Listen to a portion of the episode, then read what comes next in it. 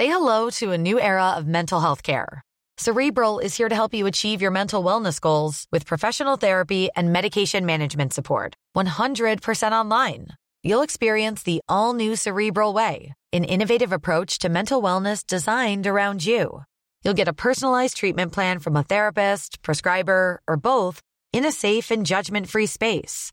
Your cerebral therapist or prescriber will outline a customized plan with clear milestones along the way so you can get to feeling your best. With Cerebral, you're not alone in your mental health journey. We're here to empower you to live a fulfilling life. So take that first step towards a brighter future and sign up today at cerebral.com slash podcast and use code ACAST to get 15% off your first month. Offer only valid on monthly plans. Other exclusions may apply. Offer ends July 31st, 2024. See site for details. Hey, I'm Ryan Reynolds. At Mint Mobile, we like to do the opposite of what Big Wireless does. They charge you a lot we charge you a little. So naturally, when they announced they'd be raising their prices due to inflation, we decided to deflate our prices due to not hating you. That's right. We're cutting the price of Mint Unlimited from $30 a month to just $15 a month. Give it a try at mintmobile.com slash switch. $45 upfront for three months plus taxes and fees. Promote for new customers for limited time. Unlimited more than 40 gigabytes per month. Slows. Full terms at mintmobile.com. Envolé! C'est des malades. Eux autres, ils ont pas peur. CJMD.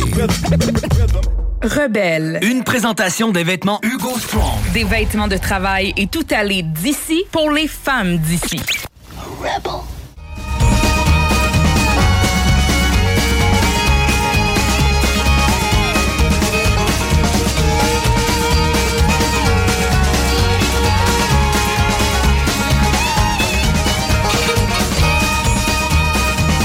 Pour ne pas faire changement, j'ai aucune idée quelle date qu'on est, mais aujourd'hui, euh, mon ami Cory mentionnait sur son réseau social que les dindons sauvages devaient marcher les pattes serrées à matin. J'en déduis que c'est le début de la chasse. Salut Guillaume. Bonjour. Tu nous opérera toute cette émission. Euh, je vais vous dire, il y, a, y, a du monde demain qui vont tenir le volant serré aussi du côté de l'autodrome Chaudière parce qu'il y a des pilotes invités en piste, pas piquer des verres. Puis moi-même, je vais vous dire, à titre d'animatrice radio, euh, notre première invité, euh, il me fait serrer les pattes un peu aussi parce que, en plus d'être un acteur extraordinaire, un comédien, un humoriste qui nous fait rire à tout coup, un homme de bon cœur, incroyable collectionneur, puis là, j'en passe parce que je m'en garde pour l'entrevue. OK? Ben, en plus de ça, il y a 15 années au moins d'animation radio en arrière de la calotte. Je vais prendre mon trou et je laisse la place à M. Michel Barrette. Bonjour, M. Barrette. T'es donc bien fin, tu fais ma journée. Le soleil est arrivé, tes commentaires. hey, non. Oh, vous avez tellement. C'est vous qui avez fait mon bonheur d'accepter. Mais c'est vrai qu'on l'oublie, vous avez été animateur radio longtemps. C'est sûr que nous autres, on n'était pas dans votre patron de diffusion ici, dans le coin de Québec, mais vous avez fait ça longtemps. Oui, 15 ans, dont euh, 13 ans, c'est quoi? Un an à CKMF et un an à 98. À gager que ça vous a réussi parce qu'on dirait que quand je lis votre CV puis tout ce que vous avez fait, à tous les coups, non seulement vous le faites, vous le faites bien, mais même vous trouvez le tour de révolutionner dans chacun des domaines. Ah, t'es donc, donc bien fine. Ben non, mais, non, mais je... ben, parce que j'ai.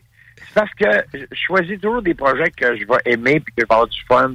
Et souvent, dur parce que j'ai du fun, parce que je me prends pas la tête, parce que je fais ça comme. comme il faut que ça me ressemble. Et quand ça me ressemble, j'ai du fun, puis habituellement, ça marche. Euh, je vais vous dire ce qui m'est euh, ce qui m'est arrivé récemment. J'ai eu beaucoup de peine hein, au décès de Jean Lapointe. C'est quelqu'un que j'aimais beaucoup, beaucoup, beaucoup, beaucoup. Euh, puis j'ai réécouté à l'origine d'un cri. Pas que je sais pas comment ça finit.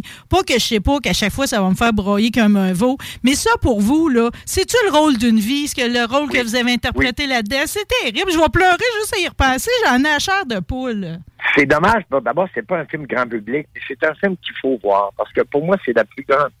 C'est, c'est euh, ma plus grande fierté au cinéma. Tu sais, j'ai eu la chance de tourner dans des séries. J'ai fait le, policier, John Clement, un homme mort. C'était sympathique. C'est pas ça le fun de jouer au policier. Mais ça, c'est ailleurs. Ça, c'est autre chose. D'abord, le, génie de, de Robin qui réalisait et qui l'avait écrit. Et la chance de jouer avec M. Jean, Jean Lapointe. Puis un, un- un film qui m'a touché beaucoup parce que j'avais une raison euh, personnelle d'aimer ce film-là.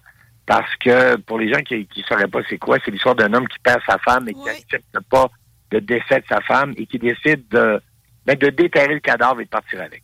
Parce qu'il veut la garder vivante. Et, et alors, c'est comme c'est comme la somme de tous nos deuils qu'on transporte à l'écran.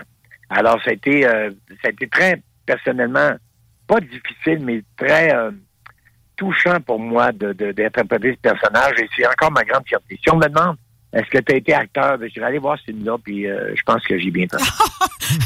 Avec brio, non, je vous le dis. Puis, tu sais, je, je, pourrais le réécouter à toutes les années jusqu'à la fin de mes jours. Il n'y a pas une fois que je pleurerai pas comme un veau. Puis, vous avez raison, c'est tellement porteur. Puis, tu sais, je veux dire, personne, on va se mettre à traîner un- quelqu'un qu'on aime, tu sais, après sa mort, puis à remplir des bains de glace pour essayer de le garder le plus longtemps possible. Mais à quelque part, on sait tout ce que ça veut dire, puis à quel point un deuil, pareil, c'est des hauts puis des bas, puis on passe par toute une gamme d'émotions, tu sais. Exactement, et c'est exactement parce que lorsque j'ai fait l'audition euh, devant Robin, euh, qui m'avait rencontré d'abord, euh, j'avais été un peu hypocrite. J'avais entendu parler du scénario et j'ai dit à mon agent, écoute, je vais avoir une copie de ça. Il y a quelque chose qui m'allume là-dedans. Je reçois la copie du scénario. J'ai dit, il faut que ça soit moi.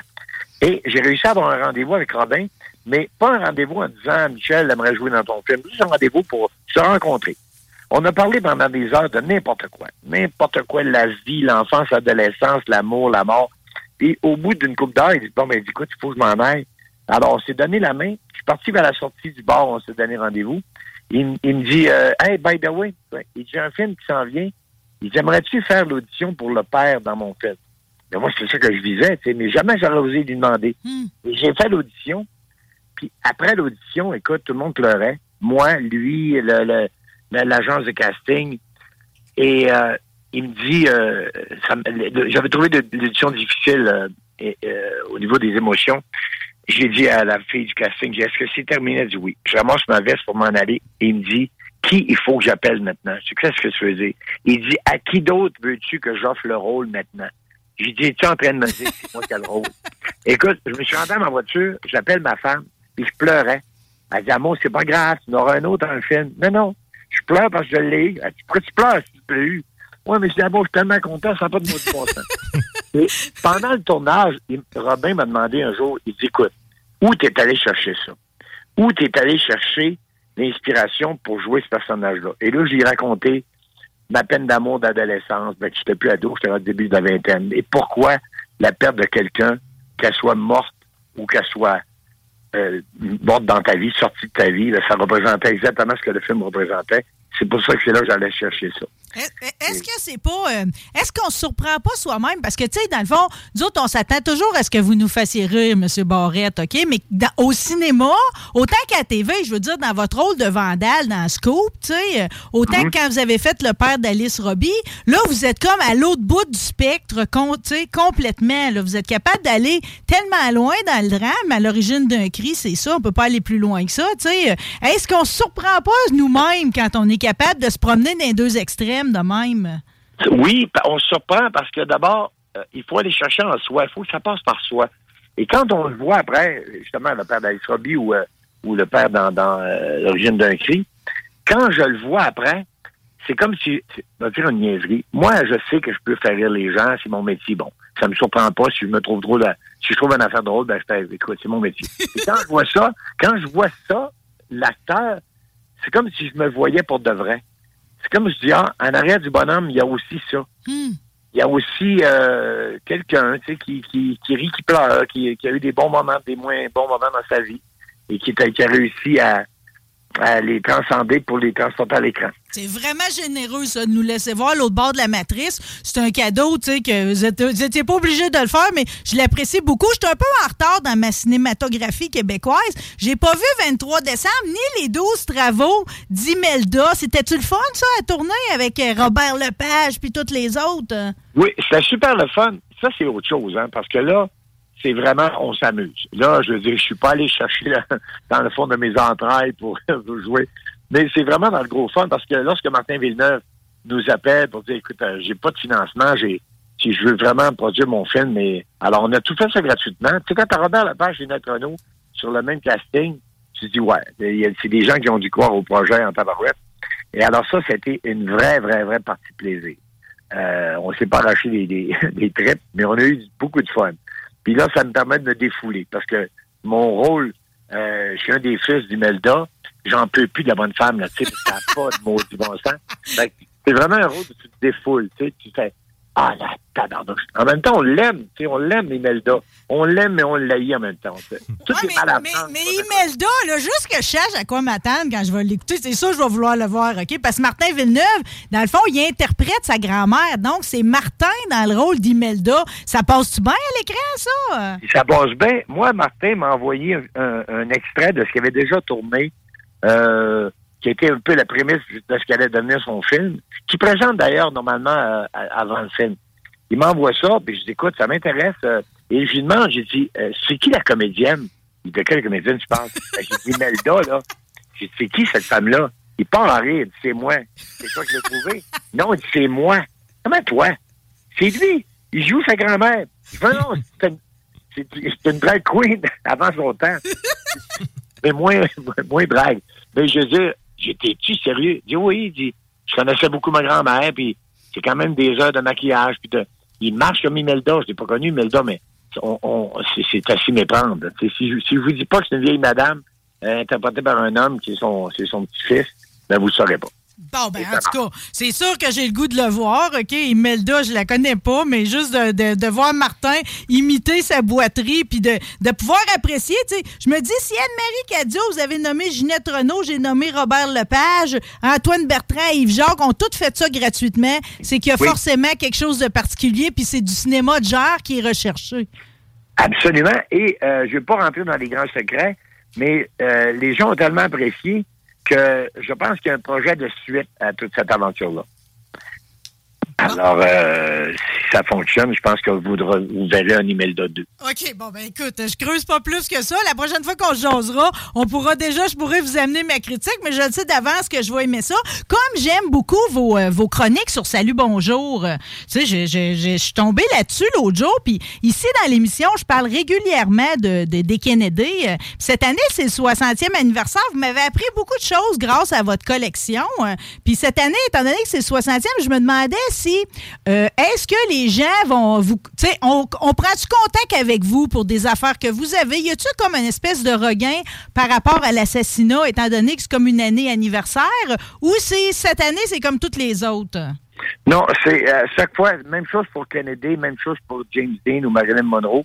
Lorsqu'arrive euh, un anniversaire comme ça, mais chez des collectionneurs, il y a une espèce de mouvement. Là, là tu reçois des offres pour des objets que tu possèdes. Tu- Toi-même, tu fais des, propositions des gens qui ont des choses que tu aimerais avoir. Alors, euh, moi, j'ai eu la chance, euh, il y a donc maintenant dix ans, d'être euh, euh, à Dallas le jour pour le, commémorer l'assassinat de Kennedy. Et le hasard a voulu, le hasard a voulu que je suis arrivé, d'abord la veille de mon départ, il y avait un problème, notre avion était cancellé. Je disais à ma femme, mais non, ça n'a pas de bon sens, faut être là, faut être là. Fait on a réussi à trouver un autre vol qui nous a fait arri- arriver à Dallas, à Love Field, le même aéroport où euh, John Kennedy et, euh, Jackie sont arrivés à l'époque. On a embarqué dans une limousine pour se rendre au centre-ville. La bande, la radio locale repassait la bande originale de l'époque, tellement que je me croyais qu'à un moment donné, ils disent euh, à la radio, euh, actually, the motorcade turned left on Helm Street. Puis là, ma femme, on va le manquer. Kennedy est au coin de la rue. Je fou. Il dit au chauffeur, arrêtez la voiture. On courait sur le trottoir avec nos valises. Et quand on est arrivé au coin du euh, dépôt de livres, il y a le gouverneur de l'État de Texas qui a dit, at this moment, 50 years ago, John Fitzgerald Kennedy been shot dead. Là, les avions, les... Euh, moi, je, me croyais. Mais je me croyais à un point tel que, bon, il y a eu l'événement. Le lendemain, j'ai fait euh, à pied tout le trajet que Lee Harvey Oswald avait fait, du dépôt de livres jusque chez lui, aller chercher son revolver, se rendre au Texas Theater où il sera arrêté par les policiers, là où l'officier de Tépette a été tiré. Mais ça devient une folie, mais une douce folie parce que un collectionneur, c'est pas juste de, de posséder l'objet qui te rapproche de la personne que tu admirais, mais aussi de repasser dans, dans leurs traces. Et ça, ça me, ça me nourrit euh, beaucoup. Oui, puis ça te permet aussi, tu sais, on dit souvent le diable est dans le détail, là. Tu sais, euh, grâce à votre collection, en fait, moi, je ne savais pas que Jack Ruby était propriétaire du Carousel Club, puis vous détenez un contrat d'une danseuse, Tania, Oui. euh, avec Jack oui. Ruby. C'est Tu te souviens, incroyable. tu te souviens du nom de la danseuse? C'est bon. Tania. Oui, c'est drôle. Je trouvais que c'était un bon nom de danseuse. Ben oui. Qu'on appelait, ce qu'on appelait sûrement du burlesque à l'époque. Et euh, oui, alors j'ai j'ai non seulement le contrat où euh, Jack Ruby engage la danseuse, qui date de l'année d'avant, de 1962, mais j'ai aussi euh, veston pantalon de Jack Ruby qui m'a été vendu par euh, Earl Ruby, son frère. Son frère? Euh, Qu'est-ce que j'ai? J'ai le aussi, j'ai le, le, le- le compte rendu de l'arrestation de Lee Harvey Oswald euh, au Texas Theater, signé par les quatre policiers qui l'ont arrêté avec la description euh, complète, parce que même dans les livres d'histoire de Kennedy et de l'assassinat, c'est souvent des résumés. Mais là, c'est pas un résumé, c'est vraiment chaque action, la main sur le gun, euh, qui a essayé de frapper, puis là, de, alors, c'est, c'est- euh, comme tu as dit, euh, tout ça, c'est dans le détail qu'on trouve la, la vraie folie, puis euh, de se rapprocher. Mais, mais dit. vous comprenez que c'est une folie qui finira jamais. Au mois de décembre, quand ils ont décidé de libérer encore des documents secrets, on espère toujours que quelque chose de plus qui va arriver. Chaque fois qu'Oliver Stone se lance un nouveau projet, on espère toujours qu'il va trouver quelque chose de nouveau. Puis, ironiquement, on finit par s'alimenter depuis 60 ans, pareil, avec les graines qu'on trouve par-ci par-là. Au fil du temps, avez-vous adopté une théorie sur ce qui s'est passé ce journée-là? J'ai bien la difficulté parce qu'il y a tellement de théories qui ont été appuyées chacun de leur côté de manière différente que si on pense, euh, mettons, que ça vient de, de, de, Cuba, ben il va y avoir, mettons, beaucoup de livres qui vont, euh, appuyer cette théorie-là. D'autres vont dire, ben c'est la CIA en accord avec, avec, euh, avec Cuba. D'autres vont dire... Alors, j'ai pas encore mis le pied par terre en me disant, non, d'après moi, c'est absolument ça qui s'est produit. Mais ça restera un grand mystère. Puis l'intérêt du mystère est là aussi. C'est que si demain matin, on apprenait tout, ben, on dirait, on, d'abord, euh, je pense que si on apprenait tout, on serait découragé de voir qu'est-ce qui se passe, euh, qu'est-ce qui se passait à l'époque, qu'est-ce qui se passe peut-être encore aujourd'hui aux États-Unis.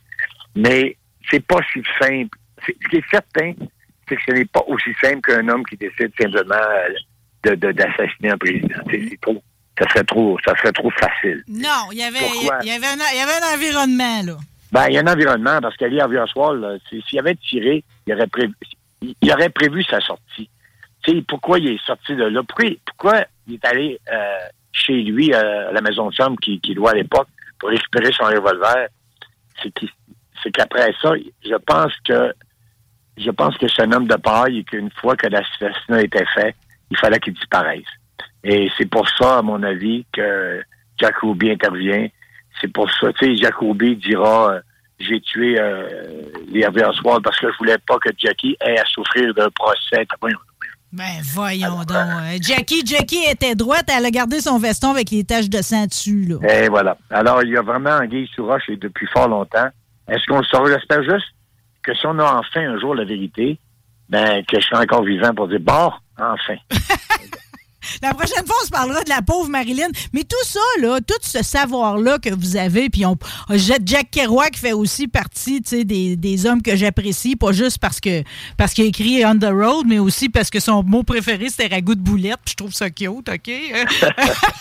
Euh, ça, c'est drôle, hein, parce que Jack Ruby qui sera, pour beaucoup, Jack Ruby, on the road, sur la route, va avoir à quelque part lancé un mouvement de prendre la route, justement. Ce qu'on appellera plus tard le mouvement hippie. Oui. C'est mon- mon- mon- Ben, les, les beatniks ont donné naissance au hippie. C'est tout le Ouais, mouvement de liberté, c'est partie de même, là. Mais bizarrement, le premier qui va qui va pas dénoncer, mais qui va rejeter le mouvement hippie, ça va être Jack Kerouac. Qui va dire ah, euh, il va prendre ça comme une mode, il va il, dit- il va justement dire, nous, les beatniks, on avait comme quelque chose de plus profond. Ouais. Et, euh, alors qu'on s'attendait à ce qu'il soit, lui, euh, le premier à dire Ah oui, les jeunes ont compris mon message, ils ont pris la route et. Non, pff, pas en tout. Il a pris un verre de Jack Daniel de plus. Ouais, c'est ça. On est juste passé de l'alcool au LSD, là, finalement, dans cette transition-là. Exactement. Tout ça, là, ces connaissances-là, là, puis cette fascination-là pour différentes sous-cultures, finalement, de l'Amérique, c'est-tu le genre d'anecdote que je retrouve dans votre livre Histoire vraie de chars, d'avions, de motos, de sièges bananes et de meurtres? C'est drôle parce qu'il y a il y a 15 minutes, je remettais mon livre à mon barbier. Et quand je dis mon barbier, c'est un couple. Oui, mais c'est vraiment un couple euh, de euh, à, à Sainte-Marie en Beauce, mais qui sont euh, là, j'étais assis sur une chaise de barbier, entouré d'objets d'une autre époque, avec de la musique de, de mélange de rockabilly et de vieux euh, euh, de vieux jazz. Et je remettais mon livre justement à des gens qui sont pas de ma génération, mais qui ont comme compris quelque chose dans cette période-là et qui l'apprécient et qui le font qui, qui, font non seulement revivre, mais qui, sais. Oui. Été entouré de jeunes qui doivent avoir, euh, je sais pas, 30 ans, peut-être début quarantaine, mais peut-être moins, et qui se faisaient faire la barbe et les cheveux, des looks comme mon père, comme mon grand-père et comme le mien au moment où on se parle. Alors ça, c'est pour moi, c'est beaucoup d'espoir. Et t'entendre parler de Jack Kerouac, de Kennedy, euh, à la limite, on aurait pu parler bien sûr de Marilyn et de James Dean. Hmm. Ben, ça me fait ça me fait du bien parce que il y a quelque chose là dans le passé qu'il faut qu'il faut euh, je pense chérir, trouver, euh, revisiter. Puis a- c'est parce que vous me le dites, là. Puis savez-vous comment, comment je les place dans ma tête? C'est sûr que Kennedy avait une sagesse, tu sais, euh, qu'on retrouve pas en diplomatie internationale. Le mot paix avait une autre valeur dans sa bouche à lui. euh. Oui. Mais tous ces gens-là, pour moi, c'est l'ivresse de la liberté. euh. Oui, ben justement, euh, je roule ce matin parce qu'il fait super beau avec une Oldsmobile 1956. Et quand je roule, là, les gens, ils sourient. Parfois, on pense que les gens nous sourient parce que ils font Ah, c'est une belle voiture. Mais ça dépasse ça. Les gens, ils sourient souvent parce qu'ils sont nostalgiques de cette période-là. Parce que quand j'arrête la voiture, ils disent je me suis marié là-dedans. Quand j'étais jeune, on allait à la plage dans une voiture pareille. Mon père, ma mère, puis on allait à la messe, on allait à... Il y a comme tout ce que ça transporte. Moi, mon amour des voitures, c'est pas l'amour des voitures. Tu sais, j'achète pas de Ferrari. J'achète le passé. J'achète, j'achète le temps. J'achète la nostalgie. J'achète le fait que quand je roule là-dedans, les odeurs, le son, le- l'environnement est complètement différent de n'importe quelle voiture d'aujourd'hui. Aujourd'hui, une voiture, c'est pour aller du point A au point B, ben, ben, c'est tout. Mais mais une voiture d'une autre époque, c'est vraiment une autre époque qui bouge, et qui avance et qui vit encore. Ouais, c'est- toute la beauté de se promener sur le chemin l'été. Je veux dire, sans les vieux chars, je veux dire, il n'y a pas de magie d'un SUV blanc, là, tu. Euh, non. Non, non, non. non, mais tu sais, euh, quand je parle d'odeur, là, si tu embarques dans une voiture des années 50, les tissus d'époque, l'isolation d'époque, les tapis, c'est une odeur différente d'aujourd'hui où tout est en plastique. Alors, c'est vraiment, tu sais, parfois, là, mettons, on fait une tourtière dans le temps des fêtes. Ah, ça me rappelle quand j'étais jeune, dans le temps des fêtes, ma grand-mère faisait une tourtière. Mais c'est juste l'odeur. Alors, la mémoire olfactive est très puissante. Mais dans l'automobile, c'est la même chose. Ah. Ah, mais, mais vous avez raison. euh, il fait bon sentir que euh, il, va, il va rester quelque chose à cette époque-là, qu'il y a une portion de la population qui le tient en vie. Moi, j'appartiens à des groupes de, de pin-up en devenir. C'est très beau euh, de réapprendre à se faire les coiffures. Vous parliez des voitures, les trims de métal. Vous êtes allé faire le grand bonheur d'un couple d'amis à moi chez Rick Autosport l'autre fois à Robertsonville. La chance qu'ils ont eu de vous recevoir, je vous le dis, là, c'est comme, vous savez pas comment vous les avez fait plaisir, puis je suis certain que vous étiez étonné de voir qu'un si beau garage pouvait être mené par des gens si jeunes pour des voitures qui, ont été créées quand ils étaient pas nés. Ben oui, justement, parce que il y, a une beauté là-dedans. Euh, tu on fait, il y a tout le discours. Je comprends très bien qu'on est aujourd'hui, on essaie de pousser les voitures électriques, on essaie de sauver la planète. Je suis 150% d'accord avec ça. Mais comme cette période-là, elle a existé, et c'est pas euh, trois ou quatre vieilles voitures sur la route qui vont polluer la planète, on ne sait pas de ça tous les jours. là. Mais c'est comme un, pour moi, c'est comme un tableau vivant. Hum. Euh, vraiment, un tableau vivant. Parce que quand tu traverses, je sais pas, mais, je, vois- je vois souvent aux États-Unis, les Américains ont souvent, ils ont bien des défauts, mais il y a une chose qu'ils ont peut-être plus que nous autres, c'est c'est qu'ils conservent les choses. C'est-à-dire, ils vont pas mettre du clapboard d'aluminium sur une maison de 1920. qui fait que souvent, quand je traverse des, des petits villages, peu importe, dans le Vermont, mais en Californie, n'importe quoi, ma voiture, on dirait qu'elle on dirait qu'elle se transporte dans le temps. C'est comme, si d'un coup sec, on revenait en 36 ou en 40 ou en 56, puis j'écoute juste la vieille musique dans ces vieilles voitures-là. Alors, c'est comme si le temps arrêtait, puis que tout ce que je regarde autour, combien de fois je dis à ma femme, j'arrête la voiture quelque part. Je dis, mon amour, ce que tu vois là, tout ce que tu vois autour, euh, n'a pas changé. Alors, ma voiture s'inscrit dans le paysage. Si tu prends une photo, tu as en noir et blanc, ben, tout le monde penserait qu'on était de 12 ou 58. Respectez-vous toujours l'année de votre véhicule pour la musique? Parce que là, vous Oui. promenez dans votre campeur Glendale 87. Écoutez-vous les années 80? Euh, les années 80, moi, je suis le premier. Écoute, ben, ma femme est plus jeune que moi. Ma, ma femme est plus Hey, jeune que moi. belle votre blonde, c'est terrible. Ah, j'ai vu, hey, joyeux anniversaire, j'ai vu vos photos cette semaine à Saint-Jean-Port-Joli où vous mangez des hot dogs, ça aussi c'est de la nostalgie. Maudit que vous étiez beau. hein. Ben, merci. Mais elle est plus jeune que moi. Alors, pour elle, les années 80... euh, c'est représente- années. hein. C'est ces années, moi, je vais pas arrêter de dire, ouais, mais pas, c'était pas une mienne. Chaque fois qu'il y a une tonne des années 80, j'étais, oh, wow, je me souviens à la discothèque à telle place. Ah, ouais. Elle dit, oh, ouais, ouais, le gars qui aime pas les années 80, elle dit, tu connais toutes les tonnes, tu te rappelles plein d'affaires. Mais, mais en même temps, c'est un beau mélange des deux. Mais dans mes voitures, je roulerai pas en Oldsmobile 56 en écoutant YouTube. Tu comprends? Oui. Euh, je vais essayer d'être le plus près possible de, de la période où la voiture a été construite. Tu sais, c'est parfait d'écouter euh, toute la musique qui est sortie de Woodstock euh, dans une Camaro 69 parce que tu es pile dedans. Tu dis, mettons, tu venais d'acheter ta Camaro, tu es allé à Woodstock, tu es sorti de là, puis là, tu t'es à la tête pleine de puis de tous ceux qui ont... de- de- de- tu sais. Mais quand j'avais la maison de mon grand-père à j'avais que j'avais remis à l'époque, tiens-toi bien, le, le rez-de-chaussée était années 50 jusqu'à 67 et le sous-sol, ma chambre d'ado, était de 67 à 74. Il était hors de question que je fasse jouer sur le stéréo en haut du Led Zepp parce qu'il n'avait pas en 52 du Led Zepp. Alors, c'est un peu balade, là, mais il fallait que Non, ça non, soit... c'est le décorum. Ben oui, sinon, ça n'a pas de bon sens. Tu peux pas rentrer à t'asseoir devant tes grands noir et blanc en écoutant euh, Stairway to Heaven. Hey, mais dis-moi donc, je pas rien qu'il y a un problème. Moi, j'ai un, j'ai, moi, j'ai des voitures des années 80, vu que c'est mes années, OK? Mon Chrysler Cordoba 82, le lecteur de cartouches ne fonctionne plus. Pensez-vous que c'est réparable à quelque part, ça? J'aurais trouvé quelqu'un de, de mon âge qui joue là-dedans. Mais c'est sûrement réparable parce que tout était tellement moins compliqué. Parce que dans les, dans les vieilles voitures, il n'y a pas d'électronique, il n'y a pas de cochonnerie. Ce qui fait que c'est encore très électrique et mécanique. Alors, normalement, c'est un problème qui se, qui se réglerait facilement. Parce que- Contrairement, contrairement, justement, moi, mettons, là, les gens me rencontrent avec mes vieilles voitures. Ben, ils disent, là, ils tournent en rond. Non, non, non, non. T'embarques, tu rentres dans mon garage, tu pointes n'importe quelle de mes voitures, tu dis, on s'en va à Los Angeles, on s'en va à Los Angeles. Ça part. Non seulement ça part, mais c'est fiable. Les gens, ils, ils me croisent à Key West ou à Los Angeles avec une vieille voiture. Ils ont dit, euh, ils disent, vous l'avez fait envoyer par transport? Non, non. Je me suis assis dedans, j'ai tourné la clé, et je suis descendu. Ben, voyons donc, avec un vieux char. C'est pas un vieux char. C'est un, un char neuf de 1956. Voyons, mais- parce qu'il n'y a pas d'électronique. Si tu tombes en panne avec une voiture actuelle, tu fais rien. Tu n'ouvres même pas le capot.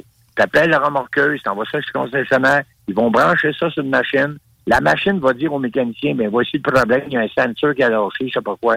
Alors qu'à l'époque, là, une paire de pinces, un peu de broche, puis tu ouvres le capot, qu'est-ce que tu veux qui brise? Il n'y a rien là-dedans. Un carburateur, une batterie, un alternateur, puis quoi? Il n'y a rien.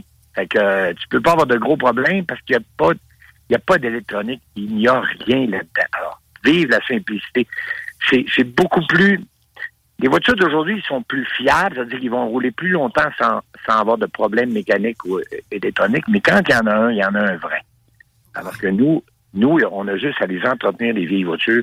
Entretenir une vieille voiture, c'est comme entretenir un vieux monsieur comme moi. C'est juste, c'est juste dire qu'il est beau, qu'il est fin, puis, il, va, il va rouler longtemps. Ouais, ben demain, il va se prendre pour une jeunesse pareille. euh, Puis j'ai hâte de voir ce que vous allez rouler demain, parce que demain, c'est l'Enduro des érables 300 du côté de l'Autodrome Chaudière. Puis on a le bonheur de recevoir l'équipe Racing Barrette. Euh, Vous allez rouler quoi demain? Ben demain, on- ben, moi d'abord, il y a mon fils. Ça fait euh, sept ans cette année qu'on fait de la course ensemble avec mes fils. C'est ça a-tu On- commencé au Grand Prix de Trois-Rivières, ça, en Sentra? C'est même ça a commencé, votre affaire? Ouais, oui, ça a commencé. Ben, moi, j'ai fait de la course euh, à différents moments de ma vie. Je faisais du stock car quand j'étais flot. J'ai fait mes écoles en Formule 2000. puis J'ai pris la petite sorte de patente. J'ai été invité à faire plein de patentes. Mais quand mes fils ont eu l'âge de faire de la course, j'ai dit, on va s'inscrire là-dedans pour, pour le plaisir d'être tous les trois sur la piste. Là, cette année, il y a un changement. Nicolas s'en va faire une autre saison en Sentra parce qu'il va absolument gagner le championnat. Martin s'en vient ici en Beauce, lui, pour faire du NASCAR Truck. Wow, il va aimer ça.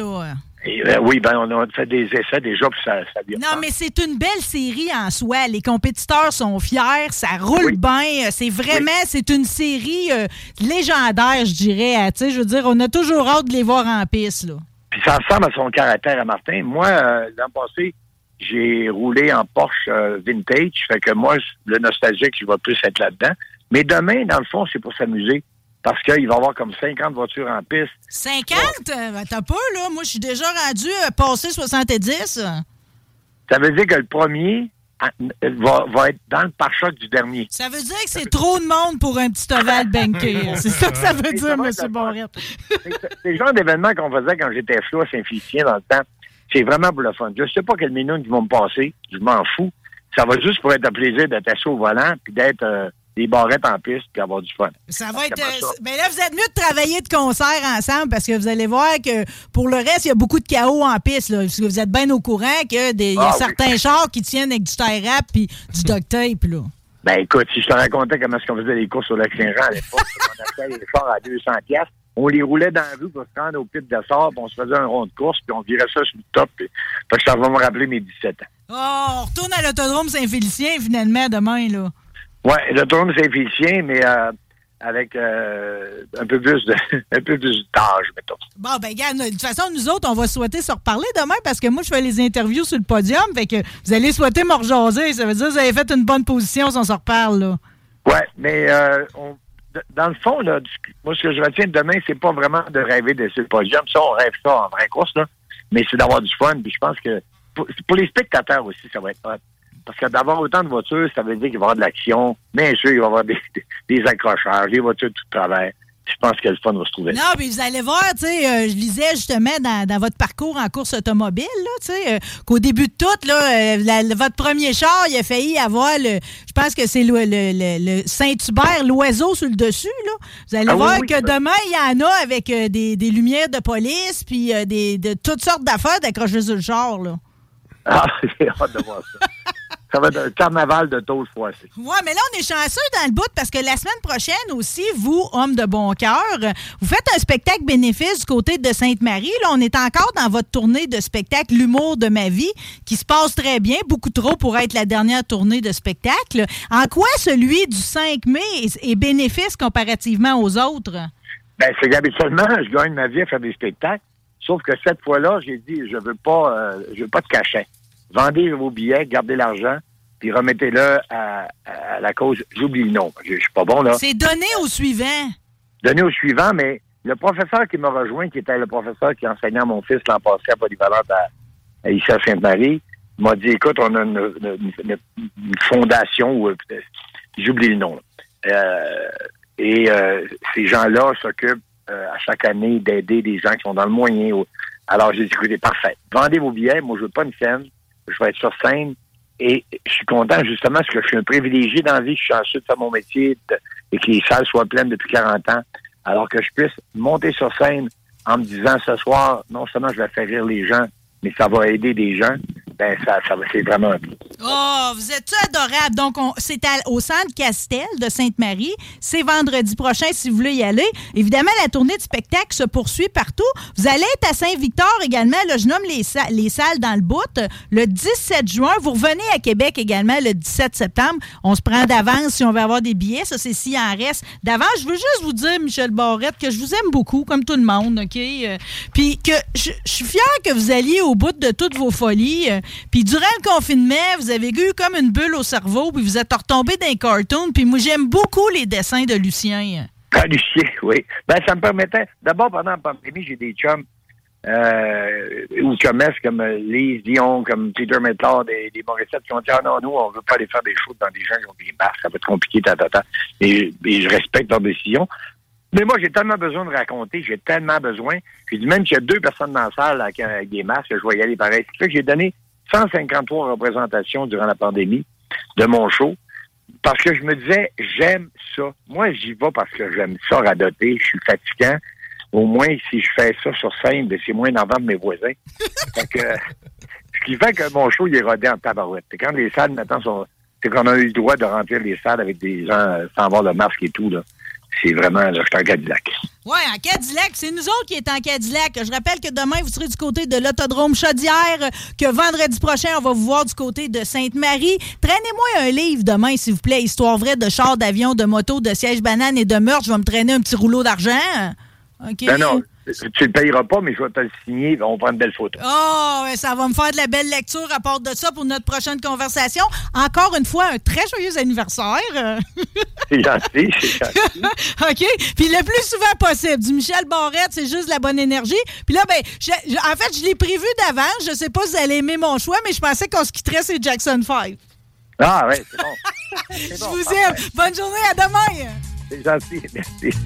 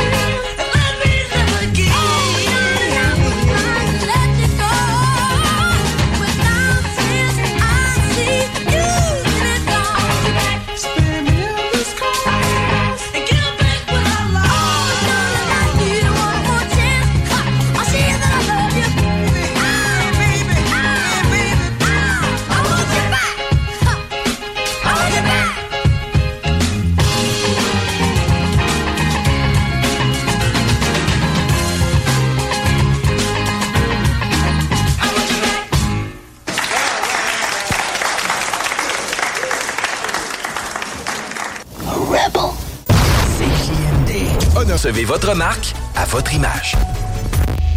Ôtez-vous de là.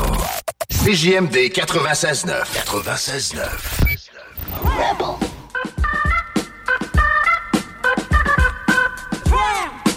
Ben oui, ôtez-vous de là, parce que nous autres, on a de la visite en or dans cette émission-là aujourd'hui. Euh, Merci encore à Michel Barrette pour le bon moment passé en sa compagnie. J'aime ça parce qu'aujourd'hui, nos invités, c'est comme. euh, sont comme pas pognés dans des carrières. Non, non, non, non. euh, même qui transcendent différents univers. Euh, C'est fou pareil parce que notre prochain invité, je l'ai connu dans un contexte de trucking pour finalement découvrir qu'il est racing aussi. Bref, on carbure au fioul avec Jess Baribeau. Salut, Jess! Attends, on n'a pas de son! Vas-y donc, Guillaume, vers du son. A un bon, bo- un bon beat funky pour accompagner ça. Euh, Un peu. La Jess va avoir chaud certain, là. As-tu une théorie, toi, Guillaume, dans ce temps-là? Hein, pas muté. En tout cas, c'est. J'ai aucune muté. euh. Débranchons tes écouteurs, voir si on va t'entendre. Bon, on s'excuse pour la technique, mais comme je disais à mes étudiants dans le temps, non, ça veut pas. euh. On a déménagé. Pour moi, tu vas aboutir au téléphone, Jess, ça continue de même, là. Non, on veut pas. euh. Non, on marche pas. Non, on veut pas. On veut pas. euh. Un petit peu. Un petit peu. On va te sortir un numéro de téléphone, Guillaume. Je- Ben, je le sais, non, mais attends, c'est pas plus grave. Comme, euh, comme je disais à mes étudiants dans le temps, pour compléter ma phrase, j'ai assez vu des animateurs radio choqués noirs avec ça quand il y a de quoi qui marchait pas avec la technique. Tirer des CD dans le mur, tu sais, le genre d'attitude qu'on veut pas. là. avancer les choses. Que nous autres, on, euh, on se choquera pas avec ça. Gars, tu vas me composer ce numéro-là, mais là, les auditeurs restez, OK? Parce que là, écoute, on a une bonne invitée. Ce sera pas long.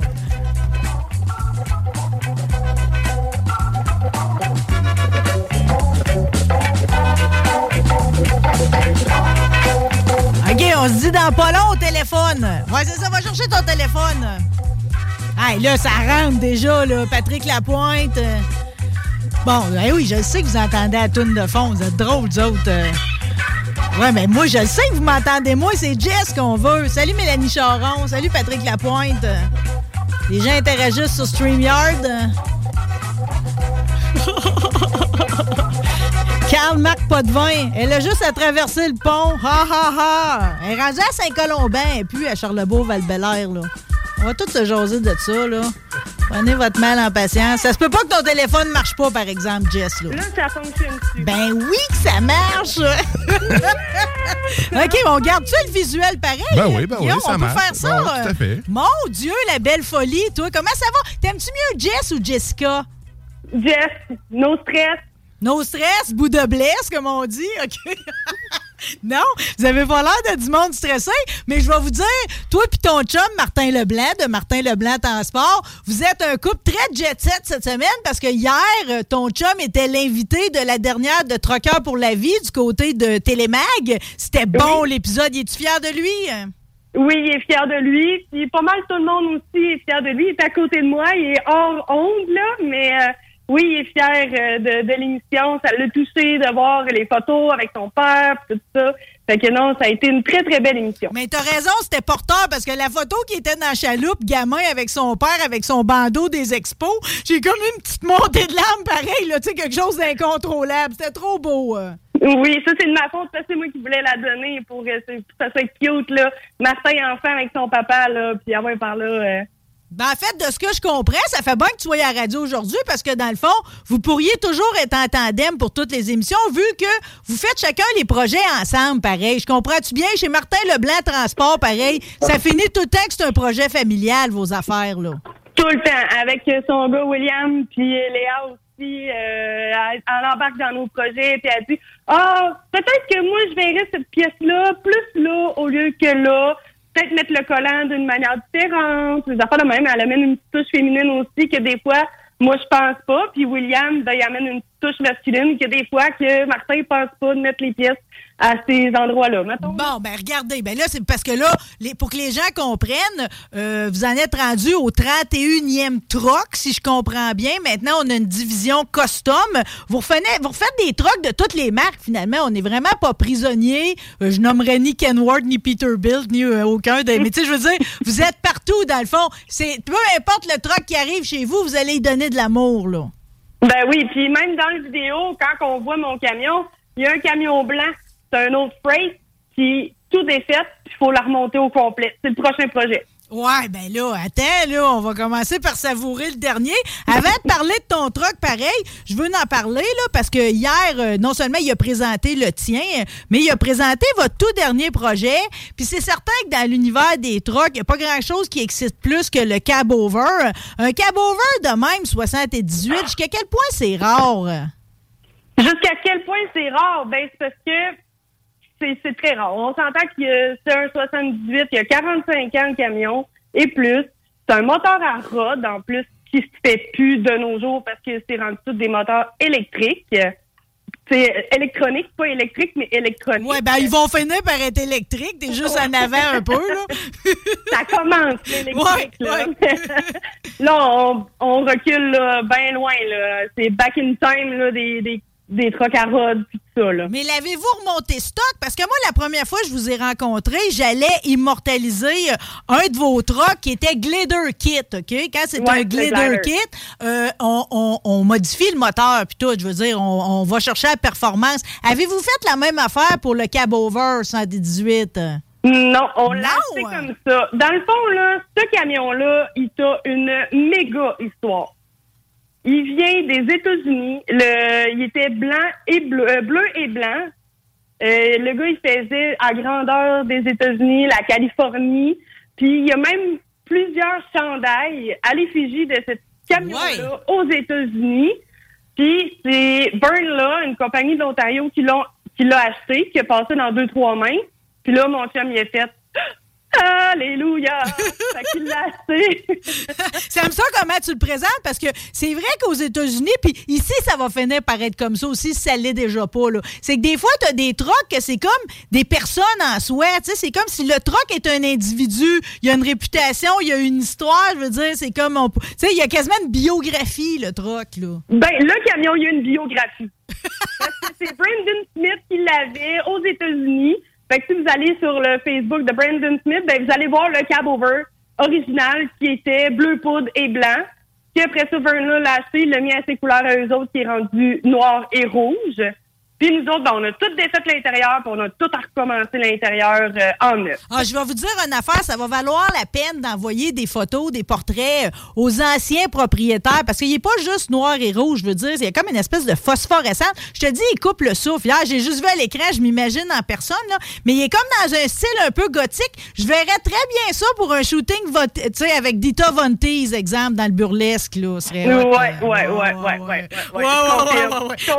OK, mais là, ça va être dur de vous trouver un prochain projet encore plus enlevant parce que ça, ça m'apparaît pareil. Euh, tu sais, c'est comme. Euh, c'est l'aboutissement de quelque chose. quand tu tombes sur un truc de même, tu réussis à le réaliser de façon aussi léchée que le vôtre, là? Ouais, ben ça, c'est le bébé à Martin. C'est son petit jouet, c'est. Tu sais, le petit jouet de gamin, là, que tu veux tellement, là. Ben, maintenant, il l'a. J'ai aimé que tu as serré les poings en le disant, là, pour ceux qui te suivent, comme un gamin là, qui sert quasiment sa suce, OK? Ouais, ben là, on va parler de ton bébé à toi. Parce que toi, Jess, tu te promènes dans les compétitions, OK, en quatre ans, quatre trophées pour ton Inter. J'aimerais ça que tu me le décrives. C'est un 2006. C'est quoi le modèle exact? C'est un Inter 2400. OK, mais ça, c'est pas. C'est parce que c'est un modèle rare que tu gagnes des compétitions autant. C'est-tu à cause de la façon que tu as joué sur le cosmétique, la peinture? Qu'est-ce qui fait? C'est à cause que tu es une bonne astiqueuse puis que tu frottes avec les bons produits? C'est quoi qui fait que tu es parti, entre autres, avec le prix des camionneuses du Québec puis de Diesel Fest, de Best Rig l'année passée? C'est quoi qui fait ça, là? OK, ben, on s'entend que mon camion, il est hors du commun. Premièrement, c'est pas un Pete ou un Kenworth c'est un inter. Il y a des peintures partout à grandeur. Je lève le hood. Il est aussi peinturé à l'intérieur, le moteur, que l'extérieur, le côté bed, puis le hood. Puis l'intérieur, ben j'ai rajouté des lumières, puis tout ça. Puis euh, il attire l'œil. parce que c'est un camion qui est hors du commun. Ben non, mais il attire là. Attends un petit peu, là. Je vais le décrire 30 secondes et quart parce que, tu sais, quand je suis allée faire la photo de l'autre troc, OK, euh, c'est bien évident que lui m'est apparu dans le coin de l'œil. Tu sais, le devant, le nose est comme capitonné avec un fond de flamme.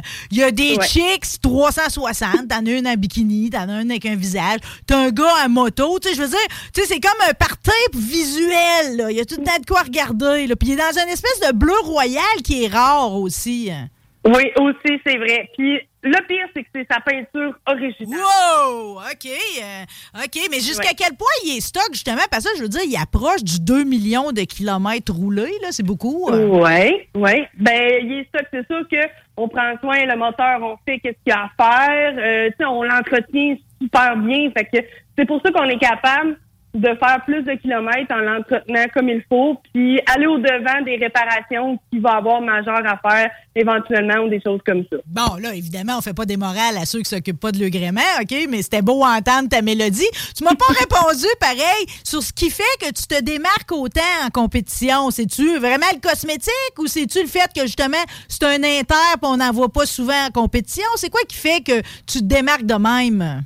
Ben, oui, c'est ça, exactement. C'est la peinture, l'année du camion, l'état général du camion, le frame, euh, la peinture, ça lève pas, des affaires comme ça. Euh, Il y, a, tellement plein de catégories. La première année, j'ai gagné pour la- les plus belles peintures parce que ça va avec plein de catégories. L'année suivante, c'était le plus beau 2010 et moins. Mhm. Puis l'année passée, le Best Girl Rig, je sais pas pourquoi j'ai fait partie de cette catégorie-là. Mais c'est sûr qu'on n'est pas beaucoup de filles qui vont dans des shows de camion, dans des shows and chain, euh, en tant que fille. Ouais, ouais, bien. Il n'y en a pas beaucoup. Oui, mais là, attends, là, ça va finir par augmenter pareil parce qu'on dirait qu'on le sent, le mouvement. Là. Il y a de plus Mais en de plus de troqueuses. Puis c'est sûr que, tu sais, quand t'en as des cools comme toi qui sont comme euh, faire valoir, ça donne le goût de la profession.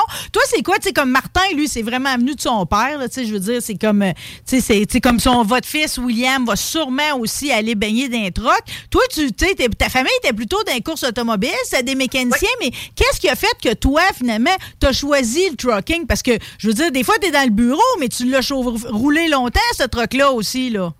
Ben oui, puis euh, dans le fond, là, pourquoi là, le déclic, là, c'est que un moment donné, j'étais en train de rouler avec mon ex, il me dit Check, là, tu vois un truck, pour... t'es une bonne chauffeuse.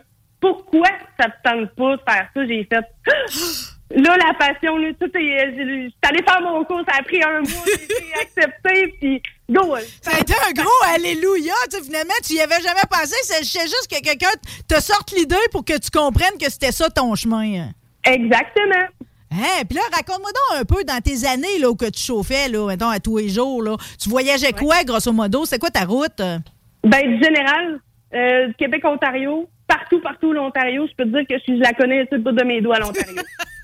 Ça te fait pas chier? Ça, ça te fait pas chier le trafic à Toronto, non? Ben, c'est quoi, ça me fait moins chier que le trafic à Montréal. C'est à cause des autres chauffeurs? Euh, Non, c'est comment est-ce que les routes sont configurées ici à Montréal, tandis qu'à Toronto. Oui, c'est a le double ou le triple de population là-bas, sauf que tu te perds pas dans des ronds-points à tout le temps tourner, puis des euh, one-way, tout ça. J'aime bien que tu, tu me dis quasiment les yeux dans le bar quand tu parles de tournée. OK, on a tout compris ce que ça veut dire. Fait que ça, finalement, c'est comme c'est la, t'as eu la piqûre, puis tu vas la garder tout le temps, là. Tout le temps. Tout le temps. Mais de toute façon, juste sais, euh, toute la fierté que, que vous portiez, toi puis Martin, parce que non seulement ton inter, mais également son troc à lui, tous les deux, vous avez été choisis pour le tournage du film Rodéo de Joël Desjardins-Paquette, OK? Euh, Vous, étiez, vous avez été invité au tapis rouge. C'est comment le tournage de ça? euh? Ah, ça, c'était là. C'est- C'était Princess. Ah! Vraiment, là, vraiment voir l'envers du décor d'un film. Voir les acteurs en action aussi. Euh, un, deux, trois, on tourne, se lance sur le plateau. Puis euh, là, ils placent les caméras, ils nous placent aussi parce qu'on était figurants, moi et Martin, euh, dans des scènes de rodéo. Fait qu'on a été là aussi en tant que euh, le camion, puis nos personnes aussi, on était dans, dans le film. Fait que c'est vraiment le fun. Ah, silence sur le plateau, 3, 2, 1, on tourne, on dit jamais le 1, c'est vrai. On apprend beaucoup. euh, Puis, tu sais, euh, en plus, vous avez aimé le film. Vous êtes allé combien de fois, au final, le voir en salle? Ah ouais, dis-le, dis-le. Euh, on est allé trois fois en salle, on l'a écouté deux fois à la maison, parce que j'ai acheté le film. Ah, ben oui, parce que là, c'est ça. Maintenant, il est disponible sur différentes plateformes. Je pense, j'ai pas, j'ai pas noté les, les endroits, mais que les gens, s'ils veulent where to watch, vous allez voir où est-ce qu'on peut voir Rodéo. Est-ce que vous avez trouvé que, c'est sûr que ça tourne autour de l'histoire déchirante entre un père, Maxime Leflaguet, puis sa fille, Lilou.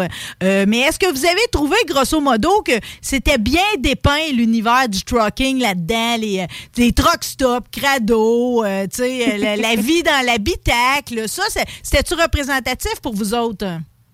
Très, très. Parce que oui, euh, des fois, quand t'allais prendre ta douche, là, la scène proche de la fin, là, avec les bébites qui se promènent sur le plancher, j'ai déjà vécu ça. C'est c'est très La, représentatif. la mode de cheveux qui te passe entre les deux orteils. Là. Moi, moi aussi, il y a un truck stop pas propre. On dirait qu'on finit tout le temps par aboutir là-dedans à un moment donné. Là, comme un incontournable. Là. C'est que, fait que finalement, c'est qu'une réussite. Moi, moi j'ai beaucoup aimé le film. J'y souhaite une longue vie en festival aussi. Puis effectivement, même si c'était pas mes trucks, étant donné que je savais que c'était les vôtres, ça m'a créé une exaltation quand je, l'ai vu, je les ai vus apparaître à l'écran. Je peux comprendre que ça vous a fait le même sentiment. Ah oui, le premier visionnement, j'ai rien compris du film. Rien pas tout.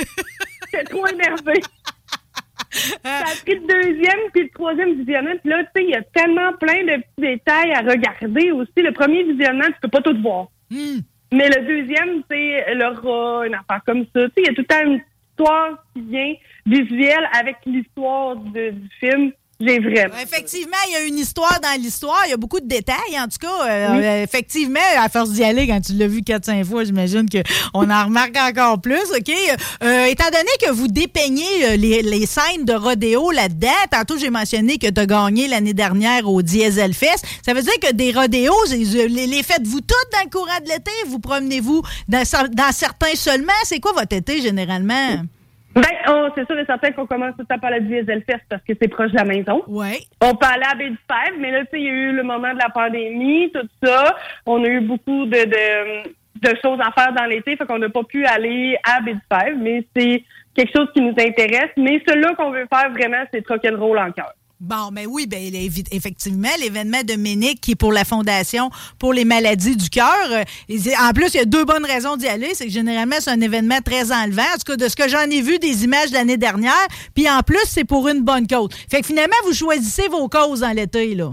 Exactement. Bon, ben, je suis pareil. Puis, tu sais, euh, c'est pas parce que je voudrais pas faire autant d'événements de trucking que de courses automobiles, mais généralement, on est ces mêmes samedis. Bon, j'ai mentionné dans la promo que tu viens de, de- de- des deux familles de courses, Travers puis Baribo. Ah, Est-ce que quelqu'un comme toi, euh, qui a eu autant de pilotes dans sa famille, ça va aux courses? Ryan Reynolds here from Mint Mobile. With the price of just about everything going up during inflation, we thought we'd bring our prices down. So to help us, we brought in a reverse auctioneer, which is apparently a thing. Mint Mobile unlimited premium wireless. Ready to get 30, 30, bit to get 30, bit to get 20, 20, 20, bit to get 20, 20, bit to get 15, 15, 15, 15 just 15 bucks a month. So, Give it a try at mintmobile.com slash switch. $45 upfront for three months plus taxes and fees. Promo rate for new customers for limited time. Unlimited more than 40 gigabytes per month. Slows. Full terms at mintmobile.com. automobiles l'été. Eh. Ben oui, ben oui, j'ai passé des étés complètes aux courses. Puis tu y vas-tu encore? euh? Un peu moins parce que, tu sais, toute ma famille est à Québec. Fait que ça se passe Montmagny, Sainte-Croix, tout ça. Fait que ça me fait beaucoup trop de route. La fin de semaine, c'est déjà que j'en faisais dans la semaine. Fait que j'avais un 36 heures. Fait que c'était un petit peu plus difficile pour moi d'aller aux courses. J'ai tenté de confirmer si ton père Dave Travers était de la série Sportsman cette année, avec son numéro 81, je me trompe pas. euh. Oui, Euh, exact. Il n'a pas, a pas confirmé encore, mais M. Travers, on souhaite votre présence, OK? Je le dis au passage de même, OK? le fait que tu étais dans l'émission aujourd'hui, euh, ça m'a envoyé, pareil, me promener. Je sais pas si tu es déjà allé sur le site d'archives Stockcar Québec.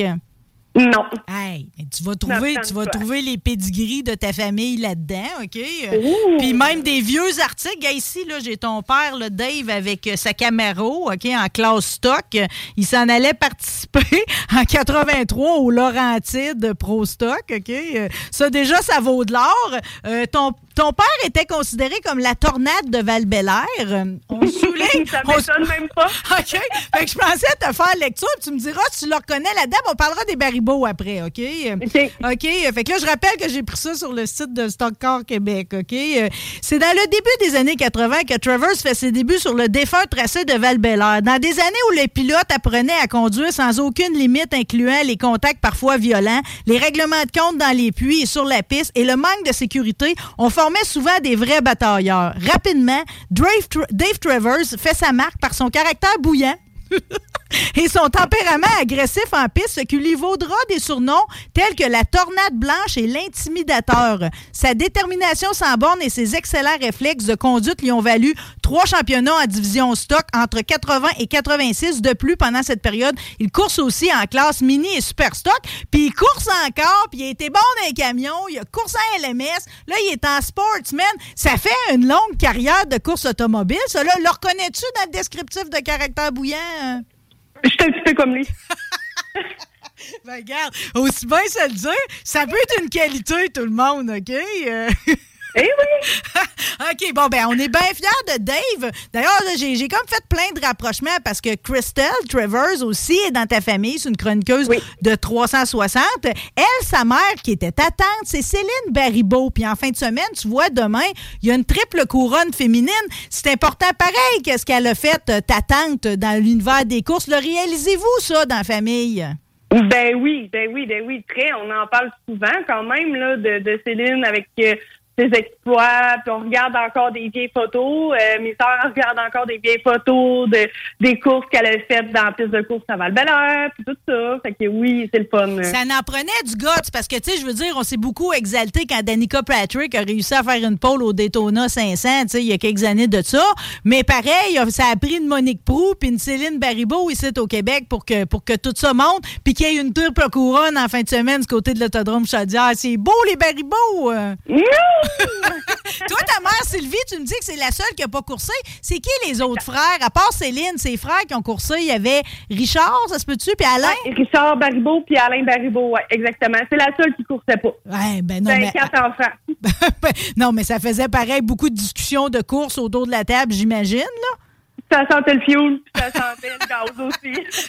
hey, non, mais en tout cas, j'en ai parlé avec Christian Casse, qui est l'animateur en fin de semaine, qui a connu ces années-là du côté de val qu'on appelait l'autodrome un peu euh, Val-Saint-Michel à l'époque. Oui, euh, puis quand j'y ai parlé que tu allais être dans l'émission, puis que j'ai souligné Baribeau puis Travers, il m'a dit de fiers compétiteurs, euh, puis vraiment de, de très bons compétiteurs aussi.